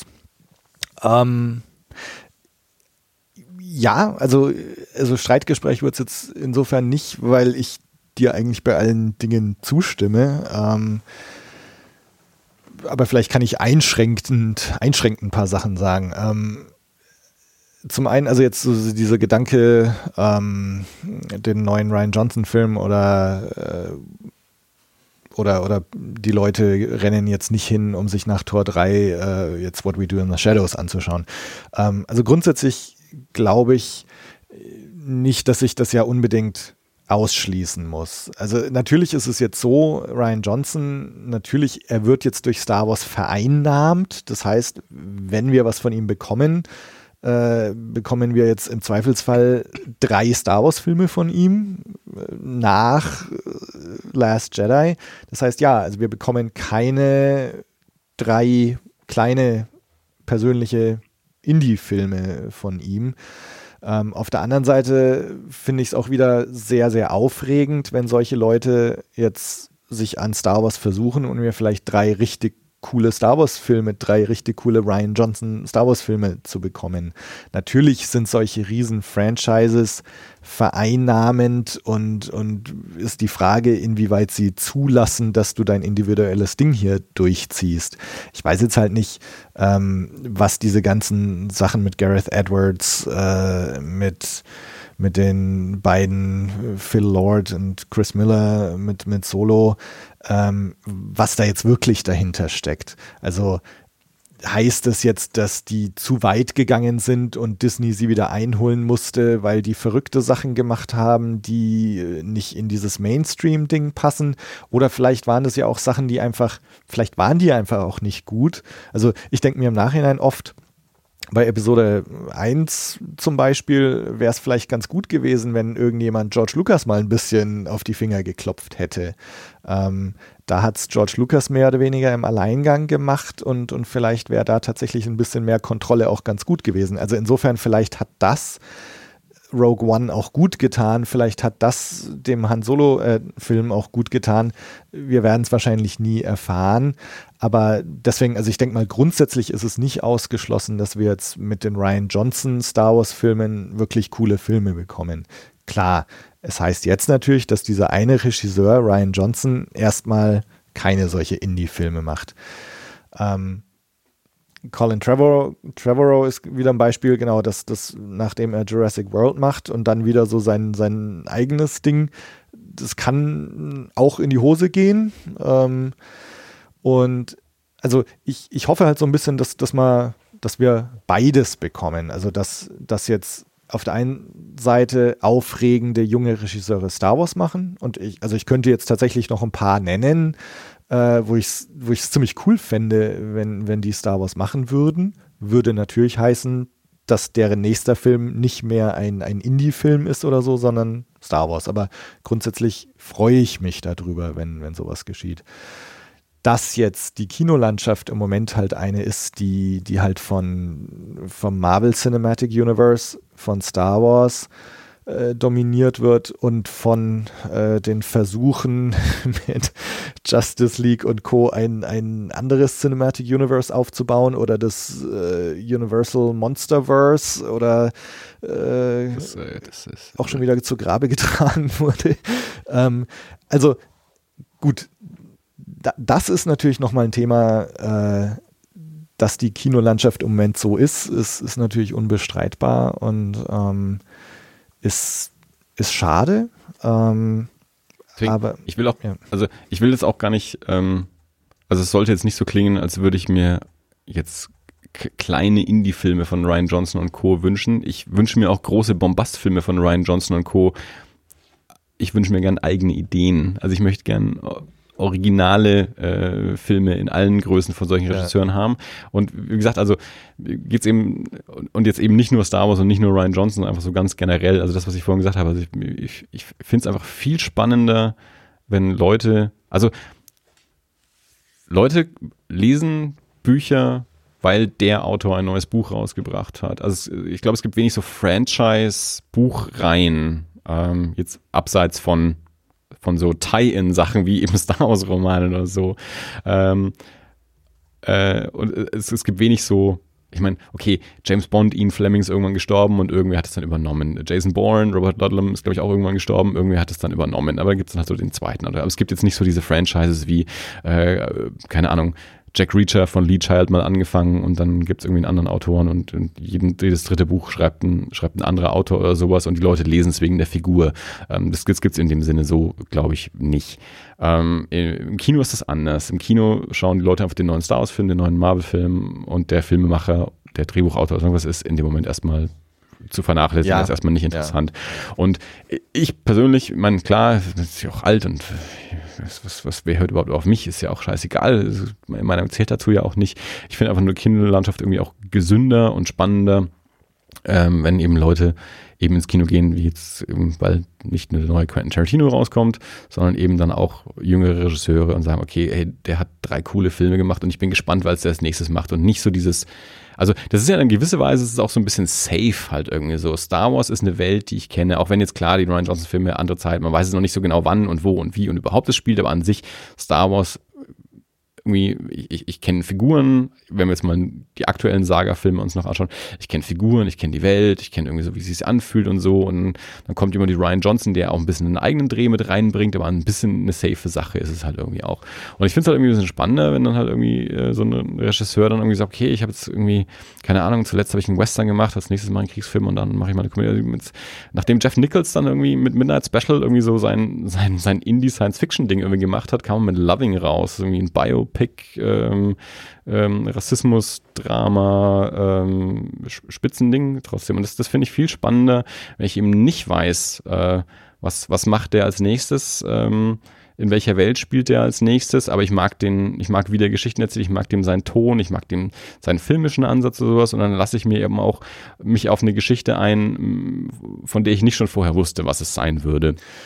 Ja, also, sag mal, grundsätzlich äh, jetzt mit Ryan Johnson, wenn, wenn jetzt Ryan Johnson Star Wars macht, dann ist das jetzt halt, ist es ein Regisseur. Ja? Also, sag mal, der ist dann natürlich vielleicht erstmal an Star Wars verloren. Ja, deswegen meine ich ja eben auch, ich, ich, möchte das nicht so sehr an Ryan Johnson und Star Wars. Wie gesagt, ich, ich möchte nochmal sagen, Ryan Johnson ist, also aktuell sieht es so aus, als wäre Ryan Johnson die beste Wahl, äh, uns äh, neue, tolle Star Wars-Filme zu geben. Und ich, ich bin fest überzeugt davon, dass er uns ganz tolle neue Star Wars-Filme geben kann, weil Ryan Johnson ein Spitzentyp ist. Also wenn es darum geht, uns spitzen Star Wars-Filme zu geben, sage ich, juhu, ihr habt einen coolen Typen dafür gefunden. Deswegen, ja, also lieber Star Wars-Filme von Ryan Johnson als von irgendwem, der nichts kann. Ähm, noch lieber wäre mir eben an sich eine mhm. Kinokultur, ähm, wo Ryan Johnson die Möglichkeit hat, solche also auch, auch Filme auf dem Level, auch auf dem Produktionslevel ähm, zu machen, weil er Ryan Johnson ist und nicht, weil er Star Wars macht. Mhm. Ja, ich meine, gut, das, das ist natürlich, also äh, das ist natürlich so die, die gegenwärtige Situation, die sich halt so darstellt, ja, genau. wo es, äh, wo es mal auch schon Wunder ist, wenn, wenn so ein Film wie, wie Blade Runner 2049 äh, irgendwie noch gemacht wird. Ja? Das ist auch, ähm, äh, ich ich sage ja immer wieder, ich, ich, ich stehe ja total auf so unwahrscheinliche Filme und davon gab es ein paar dieses Jahr und, ähm, und das sind auch so meine meine Lieb das sind einfach so meine, meine, ja, meine liebsten Filme dieses Jahr, die kann ich auch alle aufzählen. Und da, da kommt dann auch das, was ich, der, der Podcast, von dem ich vorhin gesprochen habe, der kommt dann da auch noch mit ins Spiel. So unwahrscheinliche Filme. Um, ähm, genau, aber also äh, also, aber sag mal, insgesamt natürlich ist es mit, mit diesen ganzen Cinematic Universes und ich meine, das ist ja ein Thema, wo, wo äh, braucht man jetzt auch nicht platt zu treten. Das, das, das alles, es, entweder gibt es Remakes oder es gibt äh, Fortsetzungen etc. etc. Und ich meine, natürlich ist das Star Wars irgendwie mit Schuld daran. Ja? Also äh, so Ende der 70er Jahre, als, als dann das Blockbuster-Kino, wie wir es heute kennen, irgendwie äh, erfunden worden ist, was halt in den 80er Jahren mit, mit Indiana Jones und Zurück in die Zukunft und Ghostbusters und so alles so seinen, seinen Anfang genommen hat. Äh, und, und Star Wars da halt äh, so ja eine der großen Trilogien waren und dann halt jetzt äh, umso mehr äh, wieder zurückgekommen ist. Ähm, äh, ja, und, und die Frage ist, wie, wie oft gibt es dann halt so, ähm, so Filme, die heutzutage noch sowas sein können wie, ja, wie der erste Zug in die Zukunft Film damals. Ähm, macht man sowas eigentlich noch? Und ähm, aber das ist irgendwie fast nochmal ein komplett anderes Thema. Ja, und es ist eben, eben nicht. also ich, ich will damit nur sagen, das ist, das ist eben das, was bei dieser Nachricht in meinem Kopf dann noch passiert ist. Also in meinem Kopf hat sich das da eben gelöst von, von Star Wars und Ryan Johnson eben zu dieser allgemeinen Situation, zu diesem Jahr. Ja, cool. Ryan Johnson macht bestimmt spitzen Star Wars Filme. Und wir verpassen deswegen aber halt noch irgendwie drei Bricks oder irgendwie sowas. Äh, und ähm, naja, also äh, ich meine, währenddessen gibt es ja x andere Regisseure, die halt noch ihren Bricks machen, außer, außer die werden alle jetzt irgendwie von Star Wars einverleibt oder, oder von, von Marvel und so weiter. Also ich glaube schon, dass es nach wie vor auch solche, solche Filme geben wird. Ähm, und ich, ich glaube, jetzt auch Gareth Edwards zum Beispiel, der wird jetzt nach seinem Star Wars-Ding halt wieder. so gespannt, was Gareth Edwards als nächstes macht. Ja. Und ich habe Angst davor. Und ich glaube auch Gareth Edwards hat Angst davor, ohne dass ich ihn kenne. Ja. Aber ich kann mir vorstellen, dass das eine total beschissene Situation ist, aus dieser Erfahrung rauszugehen. Ich habe einen Star Wars-Film gemacht, ich habe den ersten Star Wars-Story-Film gemacht wir haben nicht so richtig den Einblick, aber ich irgendwie habe ich immer noch so ein bisschen das Gefühl, dass es nicht die allergeilste Erfahrung war. Ja, ähm, also äh, sein, ja. Es war vielleicht keine, keine beschissene Erfahrung, aber vielleicht war es auch nicht ganz die Erfahrung, die, die er sich gewünscht hätte und die ich ihm auch gewünscht hätte. Genau. Äh, und da, jetzt dann wieder mit einem und es wird auch, es wird komplett untergehen dann halt auch irgendwie sowas, weil ist, also je nachdem, was er dann auch macht, aber wenn es kein Disney-Film ist, wird er auch nicht beworben mit der Regisseur von Rogue One und so und bla bla. Also ähm, ich glaube, es ist ein extremer Druck, ähm, da jetzt wieder mit einem mit einem Film dann auch ja, rauskommen. Also das Beste ja. ist wahrscheinlich erstmal ein paar Kurzfilme zu drehen und Musikvideos. Musikvideos gibt's ja nicht mehr, also keine, mach keine Musikvideos, Gareth. Keiner guckt Musikvideos mehr an. Äh, mach Kurzfilme. Und Zack Snyder, mach bitte auch Kurzfilme. Ja. Ich habe mir neulich den neuen Kurzfilm von Zack Snyder angeschaut, hat bestätigt, was ich schon immer gesagt habe. Zack Snyder kann gut kurze Sachen machen, am besten ohne Dialog. Keine zwei Stunden Filme mehr mit Dialog, das kannst du nicht so gut. Ähm, Podcast, den ich mir angehört habe, war die Woche eben, äh, David hatte mir geschrieben, ähm, mit James Mangold zu, zu Logan, kam jetzt erst vor einer Woche raus. Auch, also der Film ist ja schon älter, aber der Podcast ist raus. Äh, Podcast The QA with Jeff Goldsmith. Ähm, Podcast gibt es auch schon seit ewig Jahren, immer Gespräche. Ähm, viel mit, mit Drehbuchautoren. Jetzt sind manchmal eben auch Drehbuchautor und Filmemacher oder Regisseur ähm, die, die gleiche Person. Also es sind auch gerne mal Regisseure dabei, aber hauptsächlich geht es erstmal um, ähm, um Drehbuchautoren. Äh, also Gespräch mit James Mangold wurde, soweit ich das rausgehört habe, auch aufgenommen, als der Film ins Kino kam. Ist schon eine Weile her, wie gesagt. Ähm, ja, Logan für mich einer der, der großen unwahrscheinlichen Filme des Jahres, zusammen mit äh, War for the Planet of the Apes. Unglaublich unwahrscheinlicher Film auch. Ähm, Blade Runner ist nicht genauso unwahrscheinlich, aber irgendwie auch doch und, und Kong vielleicht auch. Also, naja. Ähm, und das Gespräch mit James Mangold ist so großartig. Und das war auch so geil, weil das irgendwie so wirklich so zwei, drei Tage, ich glaube, also Freitag kam das mit, mit, Ryan Johnson Star Wars und ich glaube Montag, Montag oder Dienstag habe ich diesen James Mangold Podcast dann angehört, weil der am Wochenende rauskam.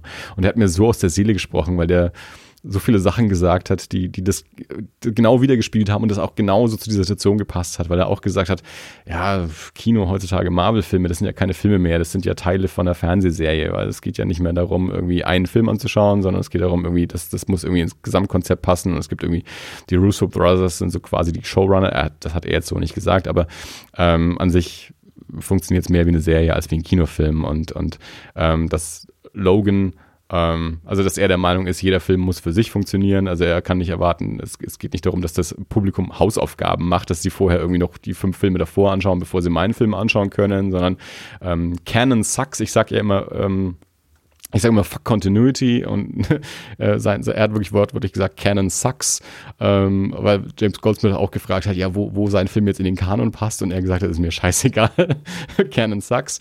Und dass es ihm nicht darum ging, den nächsten Wolverine-Film zu machen, sondern es ging ihm darum, den nächsten James Mangold-Film zu machen, in dem halt auch Wolverine mit drin ist. Und genau das ist Logan halt auch, ja. Ähm, also das, ich, ich fand es wahnsinnig faszinierend, wie so ein Film wie, wie Logan überhaupt entstehen kann und auch wie man an dem auch aufmachen kann, was die letzten 17 Jahre passiert ist. Also eine Figur, die 2000 das erste Mal im Film, äh, im ersten Action-Film rausgekommen ist und in, in, diesen 17 Jahren, ich glaube neunmal oder so von, von Hugh Jackman in neun verschiedenen Filmen dargestellt wurde und wir landen an dem Punkt, äh, wo, wo Logan dabei rauskommt, der so weit weg von, von diesen ganzen Superheldenfilmen ist. Es ist immer noch die gleiche Figur, es ist immer noch der gleiche Schauspieler und der Film ist so weit weg von allem anderen und in dem, äh, die Filme, auf die er referenziert in diesem Gespräch, das sind keine Superheldenfilme oder irgendwas mit dabei. Es ist Shane, gut, der Shane wird, Shane wird im Film selbst referenziert, der läuft auf dem Fernseher, aber er kommt zu Filmen wie Paper Moon, Little Miss Sunshine und The Wrestler. Das sind die drei Filme, auf die er immer wieder zurückkommt in, in dem Gespräch und dass das, das mehr so die, die Vorbilder für Logan waren. Und das, das, das geht so komplett auf und das verstehe ich so total. Und das finde ich spannend. Das ist irgendwie ein Franchise-Film, aber irgendwie auch überhaupt nicht. Und War for the Planet of the Apes, genauso auch so ein unwahrscheinlicher Film, der irgendwie ein Franchise-Film ist, aber trotzdem so was, was komplett Eigenes und was Spannendes zu erzählen hat. Ähm, und ja, und da, da habe ich mich so von so verstanden gefühlt irgendwie von, von James Mangold, wo ich mir dachte, jawohl, äh, du, du, du bist noch so einer von der von der Schule, die, die mir lieber ist, ähm, als jetzt eben, ja, so die äh, mehr oder minder fast schon scheißegal, wer es macht, es ist halt Marvel. So. Ja, ja. Ich mein, aber ich meine, äh, gut, also wie du schon gesagt hast, es sind natürlich beides auch Filme, die irgendwo innerhalb eines äh, Franchises entstanden sind. Ähm, das heißt, es, es gibt ja schon Hoffnung, dass es auch innerhalb solcher Franchises und vielleicht auch, um jetzt doch nochmal auf Star Wars zurückzukommen, auch innerhalb von Star Wars sowas geben könnte. Natürlich, genau ist wieder das Thema, das sind vielleicht diese Spin-off-Filme und bisher schaut es irgendwie nicht danach aus, aber die Hoffnung stirbt zuletzt und ich meine, vielleicht kann ja auch eine neue Ryan Johnson Trilogie sowas leisten. Ja. Deswegen, ich möchte auch nochmal ähm, sagen, ich, ich, glaube nicht, dass das schlechte Filme werden. Ich ja, glaube, das ja. werden gute Filme, aber ähm, ich, so die allgemein die, die Kinolandschaft, gerade auch was Genrefilme, es sind ja auch keine Budgets mehr da. Es ist immer so dieses, also halt, äh, klar, natürlich gibt's, äh, du hast auch gerade vorhin gesagt, ich, es wird neue junge Regisseure geben, die den neuen Brick machen und so, ja, aber ähm, das äh, es wird halt immer, immer, immer, immer schwieriger. Also äh, selbst Leute, die nicht ihren ersten Film machen, sondern ihren vierten oder fünften, wie Joe Lynch mit Mayhem, ähm, es ist so ein unglaublich harter Kampf, überhaupt einen Film zu produzieren, überhaupt einen Film rauszubringen und dann, dass der dann auch noch gut ist und dass der dann auch noch ein Publikum findet. Also je, mittlerweile ist jeder Film, der nicht in einem Franchise entsteht, ein unwahrscheinlicher Film.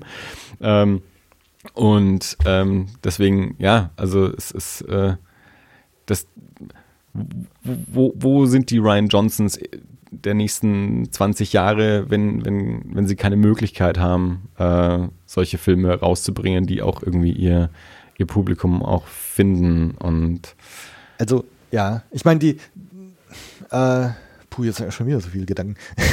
ähm, also ich, ich glaube auch, dass wir, ich meine, wir, wir kriegen auf der einen Seite kriegen wir jetzt natürlich auch lauter neue äh, Formen. Also wenn, wenn man sowas wie, wie Stranger Things jetzt anschaut, die Duffer Brothers, die ähm, jetzt halt auf, auf Netflix äh, produziert, eine, eine Fernsehserie ähm, oder eine Serie, ähm, die ein, eine, eine kultische Gefolgschaft äh, irgendwie hat.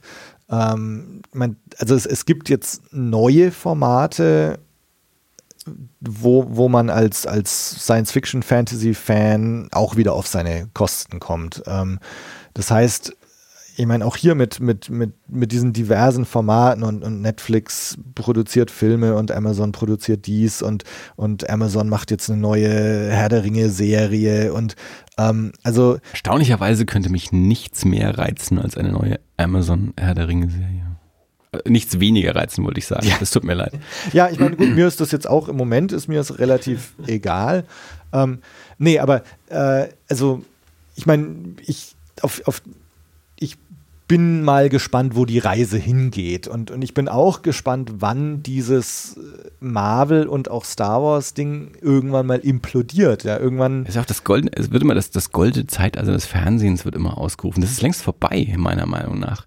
Das goldene Zeitalter des Fernsehens äh, ungefähr, ungefähr zwischen den Sopranos und, und, und Breaking Bad oder Mad Men stattgefunden. Mittlerweile sind wir im Fernsehen eben auch im Franchise- und Adaptionenzeitalter angelaufen. Die erfolgreichen Serien sind Game of Thrones, ist eine Literatursache, ist äh, Walking Dead, ist eine Comic-Adaption, es, kommt, es kommt der Herr der Ringe raus, also die Marvel-Sachen auf Netflix, also auch alles, was sich Fernsehserien nennt, ähm, sind mittlerweile nur noch bestehende IPs, äh, die sich eben von, von großen Corporations irgendwie verkaufen lassen. Aber so die, die originalen ähm, eigenen Autorengeschichten, äh, wie es, wie gesagt, Sopranos, Deadwood, äh, also die, die, diese klassischen, The Wire, diese klassischen HBO-Sachen oder dann eben so AMC-Sachen, ähm, Breaking Bad, Mad Men, Sons of Anarchy, FX, was auch immer.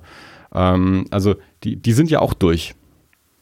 Ja, also, aber ich, also ich würde das Ganze jetzt erstmal, also ich sehe das Ganze auch relativ entspannt. Ja, also äh, ich meine, ich renne jetzt auch nicht in jeden Marvel-Film rein. Ähm, ich renne in jeden Star Wars-Film rein. Äh, Kommen auch nicht drei im Jahr raus. Ja, ich meine, mir, mir ist ja schon, also ich meine, das ist nochmal ein anderes Thema, so ist, ist ein Star Wars-Film pro Jahr, ist das nicht auch schon ein bisschen zu krass. Ähm, aber äh, ja, also ich, ich sehe das jetzt wirklich entspannt irgendwie. Ähm, ich ich denke mal, man kann, wenn man, wenn man filmhistorisch auf diese Zeit zurückblickt, dann, dann wird das genau diese Zeit der, der Cinematic Universes sein, der, der großen äh, Tentpole-Filme und, und Franchises. Äh, schauen wir mal, wo die, wo die Reise hingeht. Ähm, ich, ich glaube trotzdem. Das ist ja auch schon so ein Ding mit diesen äh, mit diesen ganzen ähm, Tentpole-Filmen.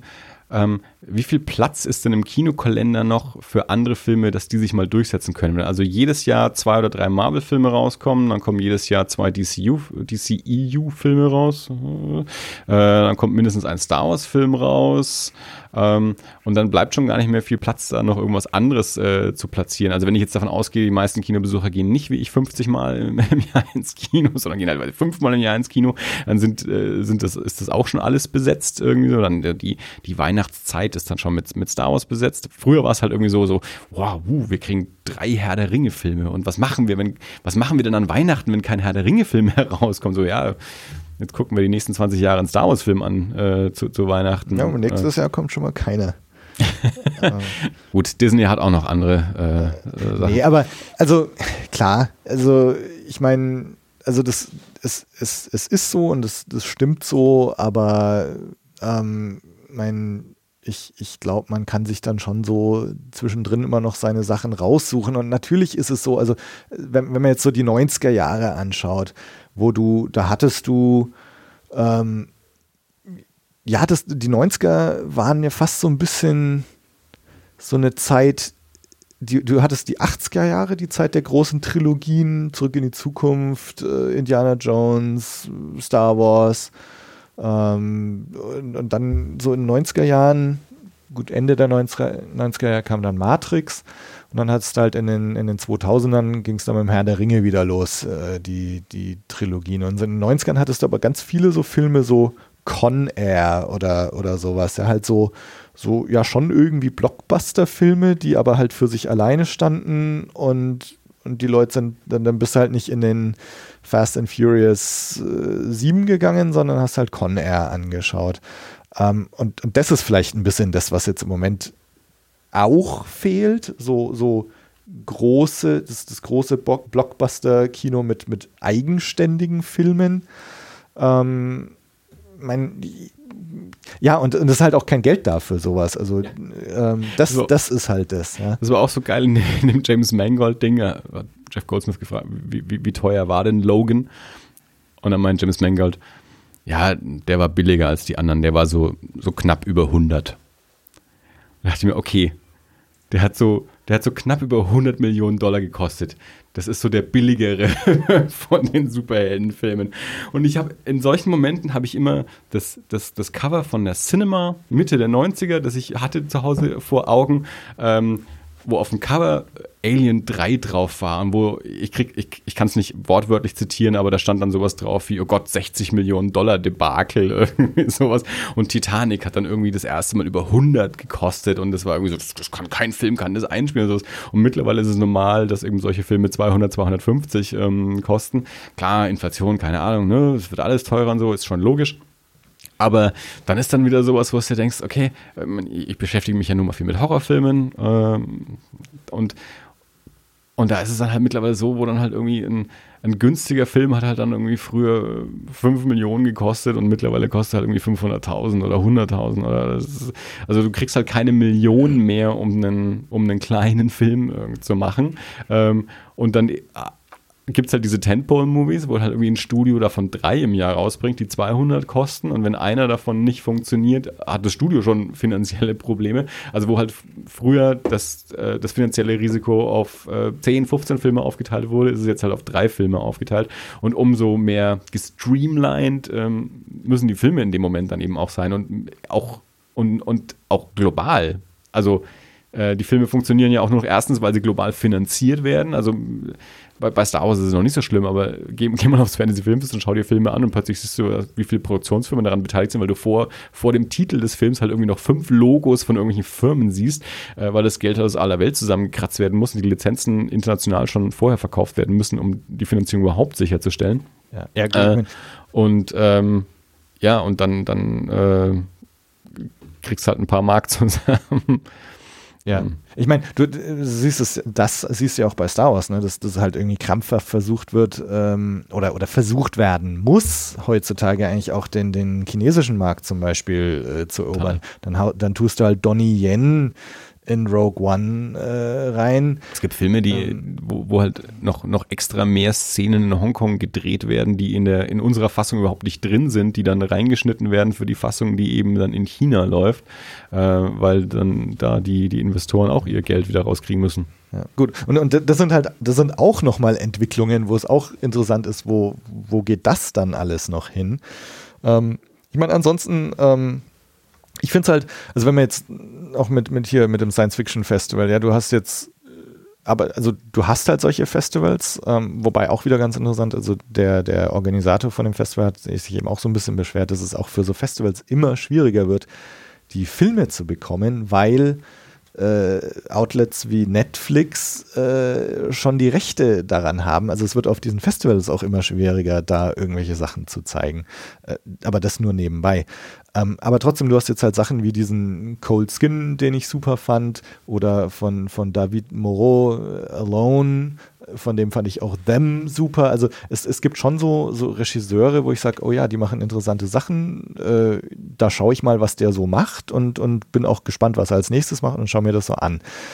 Äh, und also ich finde, man kann sich dann schon so seinen Weg irgendwie auch suchen, abseits dieser Tentpole-Dinger. Jetzt hat natürlich auch äh, Moreau, wie er gesagt hat, ja, Alone hat einfach kein Geld eingespielt, also wird es keinen zweiten Teil geben. Aber du hast halt immer wieder so Versuche und, und, und so ein paar Schmankerl zwischendrin, die man sich als Filmfan dann halt auch, auch suchen kann. Und dann finde ich es aber auch wieder ganz begrüßenswert, wenn du dann aber innerhalb dieser gigantischen Franchises wie Star Wars halt Leute bekommst wie Ryan Johnson, die es da dann innerhalb dieser Franchises hoffentlich wenigstens auch frisch und interessant halten, weil sie dem Ganzen halt nochmal hoffentlich ihren Stempel irgendwie aufsetzen können. Ähm, und, und ein Gedanke noch, also was ich mich so gefragt habe, weil, weil du das gesagt hast mit, mit, ähm, mit Quentin Tarantino, ähm, finde ich eine total interessante Frage. Ne? So, also abseits der, der Franchises, äh, wer zieht noch? Und also du hast sicher eine Wes Anderson-Fangemeinde, aber der, der zieht jetzt nicht die Massen. Also ich, ich, ich würde immer, wenn ich, also wenn ich so du gehst auf Arbeit, du kannst mit ungefähr der Hälfte, äh, mindestens der Hälfte über den letzten Tarantino-Film reden, aber nicht über den letzten Wes Anderson-Film. Ja, ja. Und, und, und genau die Leute, wenn du die fragst, äh, wer macht denn jetzt hier den neuen Star Wars-Film, da kann dir garantiert auch keiner Ryan Johnson sagen. Nein, und wenn du den Namen Ryan Johnson sagst, schütteln sie auch den Kopf. Also dann sagt ja. auch keiner, ach ja, Brick. Ja. Das heißt, also sag mal, ich, ich glaube, man muss jetzt immer noch unterscheiden zwischen dem, dem Mainstream, also der, der sich jetzt halt den neuen Star Wars anschaut, den neuen Tor und, und wer den gemacht hat, ist, ist scheißegal. Und okay, die schauen sich den neuen Tarantino an und ähm, aber wenn man jetzt mal dieses Mainstream-Publikum vor, vor 20 Jahren oder vor 30 Jahren angeschaut hat, ähm, ich meine, die, die hätten dir bei Zurück in die Zukunft wahrscheinlich auch nicht Robert Zemeckis sagen können, denke ich jetzt mal. Oder, oder wer jetzt Ghostbusters macht. Die sind halt in Ghostbusters 2 gegangen, in Zurück in die Zukunft 3. Aber also, wie viele Robert Zemeckis-Filme haben die Leute gesehen? Also Robert Zemeckis hat nicht äh, den Rest seines Lebens äh, Zurück in die Zukunft Filme gemacht und trotzdem haben die Leute seine Filme gesehen. Ja, aber meinst du, dass da das Mainstream reingegangen ist, weil das jetzt der neue Zemeckis war? Oder?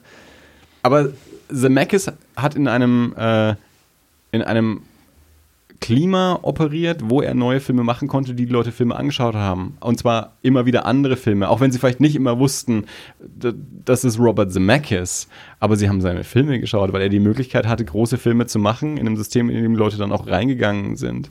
Und eben nicht immer darauf basieren, dass das jetzt zurück in die Zukunft 6 ist.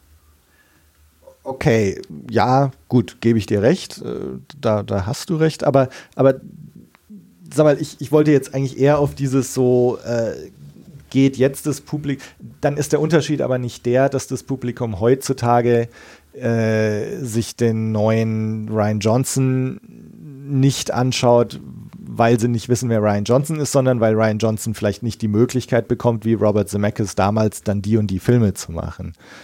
Weißt du, was ich meine? Ja, also beziehungsweise also, auch, also selbst, äh, ich glaube auch, auch unabhängig jetzt vom, vom Namen der Person, ähm, dass die Leute vielleicht eher interessiert waren, wenn du sagst, okay, von dem Typen, der Zurück in die Zukunft gemacht hat, von dem schaue ich mir auch was anderes an. Also wenn auf dem Plakat drauf steht vom Regisseur von Zurück in die Zukunft, ähm, schaue ich mir vielleicht auch einen Film an, der nicht Zurück in die Zukunft ist, aber von dem gleichen Typen.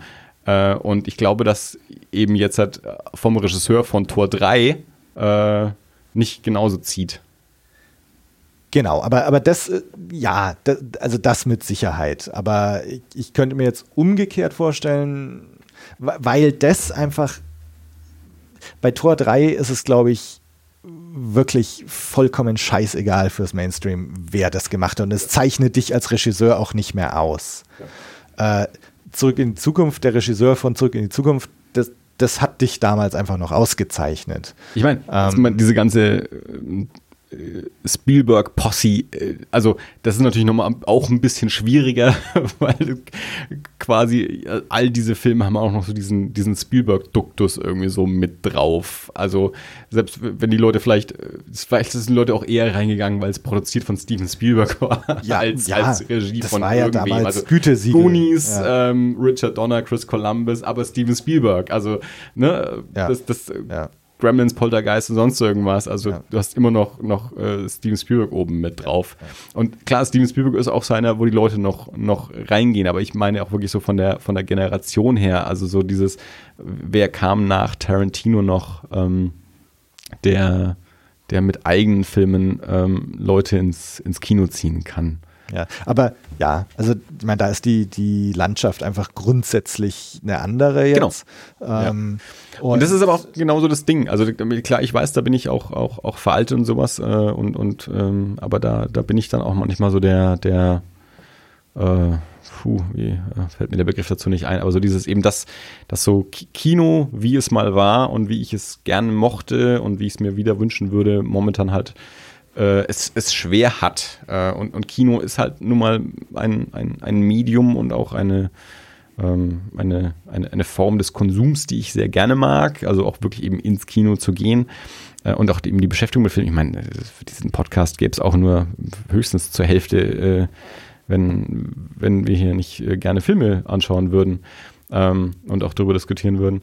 Und ja, also das, da bin ich äh, halt einfach so eine, so eine aussterbende Generation vielleicht auch, die äh, ja, sich äh, ein, ein anderes Kino wünscht. wie gesagt, ich, meine, ich war 50 Mal dieses Jahr im Kino. Es ist nicht so, dass ich nicht Filme finde, die ich mir anschauen möchte. Also ich, ich gucke mir einen Haufen Filme an. Also von daher ist es nicht so, dass ich jetzt aufgegeben hätte und nicht mehr ins Kino gehe. Ähm, aber ja, wo ich halt manchmal das Gefühl habe, also ich, ich, ich stehe so ein bisschen daneben und, und wundere mich, ähm, dass alle sich halt über, über ja, darüber freuen, dass Ryan Johnson einen neuen Star Wars-Film macht. Und ich mir denke, ich hätte lieber einen neuen Ryan Johnson-Film. Auch wenn ich, ich bin ja gar nicht so der riesen Ryan Johnson-Fan bisher gewesen. Ich fand Looper okay, ich fand Brick toll, Brothers Bloom habe ich gar nicht gesehen, aber ich fand Ryan Johnson halt einen spannenden Regisseur. Ich hätte total gerne eben den nächsten Ryan Johnson-Film angeschaut, weil ich mir dachte, okay, ich war jetzt nicht so der Fan von Looper wie ganz viele andere, aber ich fand den Typen so spannend und diese Art, wie er Filme macht, fand ich so spannend, dass ich mir auf jeden Fall den nächsten Ryan Johnson-Film angeschaut hätte. Auch wenn ich eben nicht total begeistert aus Looper rausgegangen bin.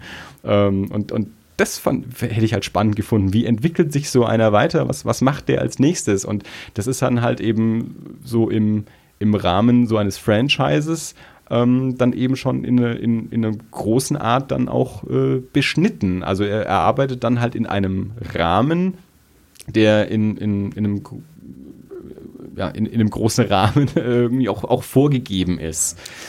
Wobei das natürlich also jetzt auch wieder ganz spannend ist, nachdem sie ihm jetzt also ich, im Grunde spannender, dass sie ihm jetzt nicht Episode 9 gegeben haben, sondern diese Trilogie, weil er da tatsächlich ja so ein bisschen äh, Tabula rasa, er, er kann eigentlich machen, was er will. Ähm, er ist grundsätzlich nicht an die Lucasfilm Story Group gebunden, wenn er irgendwo in die Zukunft oder in die Vergangenheit geht. Ähm, er, wenn es tatsächlich so sein sollte, dass er Autor und, und Regisseur ist, äh, dann dann hat er da schon relativ viel Möglichkeiten. Das ist natürlich genau die Frage, wie, wie viel lassen sie ihn da? Also, ich meine, sagt Disney zu ihm, solange wir Star Wars aufs Plakat, pa Plakat packen können, mach was du willst? Oder sagen die, naja, wir müssen ja schon auch so ein bisschen die Brand schützen. Also es muss schon irgendwie auch zum Rest passen. Du musst dich jetzt nicht genau an die, musst jetzt nicht in der Zeit spielen, die jetzt aktuell gerade die, die, die, die unsere Streaming-Serie macht, aber irgendwie muss es ja schon zum Restuniversum auch passen. Und deswegen, also wir hätten es schon ganz gerne, dass das auch irgendwie aus einem Guss ist. Also, also ja. ich meine, klar, ich mein, du kannst natürlich sagen, naja, ich meine, wir haben ja vom Star Wars-Universum nur einen kleinen Bruchteil gesehen. Er kann auch, äh, keine Ahnung, also was, auf einem, äh, theoretisch, wie du sagst, er, er, könnte uns einen Horrorfilm geben, der auf einem Planeten spielt, den wir noch nie gehört haben in der Zeit. Äh, die, also der müsste überhaupt nicht wie ein Star Wars-Film ausschauen und man könnte immer behaupten, das ist halt irgendwie vor 50 Millionen Jahren äh, in einem Winkel, den wir nicht kennen, aber solange Star Wars auf dem Plakat steht, ist es ein Star Wars-Film. Und das ist natürlich Quatsch. Und das wird sicherlich Disney auch nicht mit sich machen lassen. Also die werden schon in einer gewissen Weise sagen, es muss sich schon immer noch wie Star Wars anfühlen. Ja, aber, aber ich, also ich würde im Moment sogar fast mal davon ausgehen, dass das eine Story sein wird, die 2000 Jahre vor der jetzigen Zeitrechnung spielt. Ähm, und äh, also ich glaube, dass er tatsächlich in eine komplett andere Area reingeht. Und ähm, dann stellt sich natürlich die Frage, was sagt jetzt Disney, was sagt Lucasfilm, äh, was Star Wars ist. Ja, das heißt, äh, ja gut, du kannst wenn davon du, ausgehen, wenn, wir brauchen Laserschwert. Ich wollte gerade sagen, wenn du, jetzt, wenn du jetzt davon ausgehst, 2000 Jahre vorher äh, und wir machen aber keine Jedis. Ja. Also, aber, aber was, also ich meine, es gibt ja auch bloß, also es, es gibt ja quasi eine, eine, eine Historie auch in, in Star Wars und er wird jetzt ja nicht sagen können, ja, ich lasse es jetzt 2000 Jahre vorher spielen, aber ich, ich, ich, ich, erwähne jetzt nicht, dass es da noch die große Zeit der Jedi war oder so. Äh, und also, leg mich jetzt nicht auf die 2000 fest, weil das weiß ich nicht. Ja, nee, also sag mal, grundsätzlich der, der, der existierende Kanon, äh, wo, wo jetzt irgendwas erklärt wurde, wie die Jedi entstanden sind und so, ist ja alles vom Tisch. Also das heißt, es ist tatsächlich so, ähm, er könnte theoretisch schon eine, komplette neue Mythologie machen, äh, dass natürlich sich irgendwelche Sachen etabliert haben, dass die Jedi irgendwie zu Star Wars gehören und dann die Sith und so weiter. Also ich, du kannst davon ausgehen, dass das auch so sein wird, aber ich könnte mir jetzt vorstellen, dass er meinte, irgendeine Origin-Story erzählt, so wie der Jedi-Orden entstanden ist oder, oder die Sith. Ich meine, das ist ja in der, in der Mythologie schon noch so, dass es bis zu einem gewissen Zeitpunkt nicht immer diese zwei Sith nur gab, sondern alle möglichen.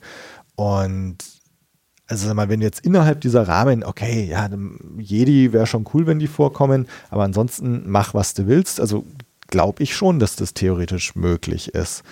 Und mein, interessant wäre es natürlich, und das bietet sich jetzt natürlich an, dass er jetzt meinetwegen in, in Last Jedi, es wird um Snoke ja gehen, wer der ist.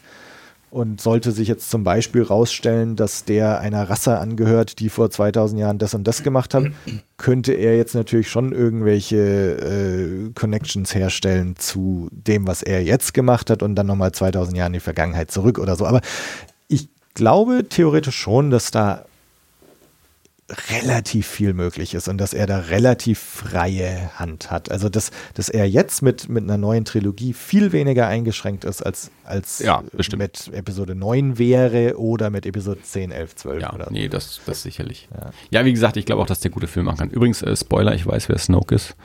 Ähm, ist Russell Crowe. Die deutsche Synchronstimme von Russell Crowe. Ui. Ähm. ja, also es ist, äh, A Beautiful Mind. Snoke gibt's gar nicht. Der, ja. Äh, ja. Ähm, was wollte ich noch sagen? ich weiß nicht. Ähm, Ja. Wie gesagt, ich, ich möchte auch nicht, dass der Takeaway ist, dass ich es scheiße finde, dass äh, der neue Star Wars-Film von Ryan Johnson gemacht wird, weil, wie gesagt, das wird sicherlich, äh, werden sicherlich gute Filme. Ähm, also ich, ich sehe es jetzt, also für, für mich ist es unterm Strich einfach so, ja, die, die Filmlandschaft stellt sich so dar, wie sie gerade ist. Ich bin halt ein bisschen müde. Also Ja. ich, dieses Jahr war das erste Jahr, wo ich auch ähm, den neuen Marvel und den neuen DC-Film nicht gesehen habe im Kino. Also ich habe Spider-Man nicht gesehen und ich habe Wonder Woman bisher nicht gesehen. Ich auch Jetzt habe ich halt Tor 3 wieder gesehen und Justice League lasse ich auch aus. Und ich bin, ähm, ich bin halt so das, das, das müde, so einfach, so einfach automatisch jedes Jahr einfach in, in den neuen Franchise-Film reinzugehen. Und ich finde es viel spannender, ähm, eben, ja, äh, Filme, Filme zu sehen, die, die was anders machen. Und selbst wenn sie eben, wie jetzt War for the Planet of the Apes oder Logan, irgendwie trotzdem in so einem Franchise drin hängen, wobei das Planet der Affen-Franchise ja doch noch viel kleiner ist ähm, als, jetzt, äh, als jetzt Marvel oder Star Wars. Ähm, aber die, die da irgendwie was, was, was anderes, ähm, Unwahrscheinlicheres machen, also wo ich auch überrascht bin, also wo ich auch reingehe und mir nicht denke, ja gut, es war halt der nächste Marvel-Film, es war halt der nächste Star Wars-Film, das passt schon alles irgendwie zusammen, so, sondern wo ich halt reingehe und mir denke, okay, ich habe nicht damit gerechnet, dass die in einem äh, Wolverine-Film oder in einem Planet der Affen-Film mir das erzählen können. Ähm, und ähm, oder Kong. ähm. Die, Hoffnung wäre halt, also für, für mich wäre jetzt die Hoffnung, dass du halt, äh, du, du hast sowas wie Star Wars, weil ich meine, das ist mir einfach, liegt mir am Herzen und ich freue mich, dass es Star Wars gibt und ich freue mich, dass es Star Wars weiterhin geben würde. Ähm, und es wäre halt schön, wenn es was geben würde, wo nicht, wo es nicht nur das gäbe, sondern eben die ganzen Sachen, die du jetzt beschrieben hast, wenn die halt, sag mal, wie es vielleicht in den 80er Jahren war. Da hattest du halt Star Wars, da hattest du Indiana Jones und da gab es aber halt auch äh, eigenständige Sachen und, und Autorenfilme und so weiter. Und, und das wäre halt die Hoffnung, dass, dass wir vielleicht wieder zu so einer Situation kämen, wo, wo das alles möglich ist. Für, für Star Wars ist das Ding für mich und ich habe mich halt jetzt auch viel mit Leuten unterhalten, so die mal bei Blue Blues zu Gast waren oder so, so was, was haltet ihr jetzt davon? Und, und was eine Reaktion halt bei ganz vielen ist, ist so diese Befürchtigung, äh, Befürchtung der Übersättigung. Ja, das ist, ist halt nichts Besonderes mehr. Ja. Ähm, und du bekommst halt jedes Jahr einen neuen. Und ich habe äh, auf Twitter folge ich zum Beispiel äh, Star Wars Stuff. Und äh, die haben vor ein paar Tagen so, so ein Bild gepostet, wo sie mal so eine Timeline, ähnlich wie diese Marvel Cinematic Universe äh, Planung, äh, gepostet haben, wo du halt siehst, ja, also 2017 Last Jedi, 2018 Solo, 2019 Episode 9, 2020 Kenobi, falls es den geben wird zum Beispiel, 2021 Ryan Johnson neue Trilogie 1, 2022 Spin-off Nummer 4 äh, und Genau. so weiter. Und das macht mir echt Angst. Ja. Also auf der einen Seite ist es so, boah, geil, jedes Jahr Star Wars. Äh, ja, auf der anderen Seite, puh. Es wird egal. Ab einem gewissen Zeitpunkt. Ja. Ab einem gewissen Zeitpunkt ist es so, Verliert ach, puh, ob ich jetzt den gesehen habe oder nicht. Ja, genau. Ähm, ich meine, ich werde Star Wars immer sehen. Ähm, aber es ist, ich meine, diese Freude 1999, als ich im als ich in Episode 1 gegangen bin. Als, als angekündigt wurde, es gibt jetzt Episode 1. Ich, das, das, das, das ist unbeschreiblich, dieses Gefühl.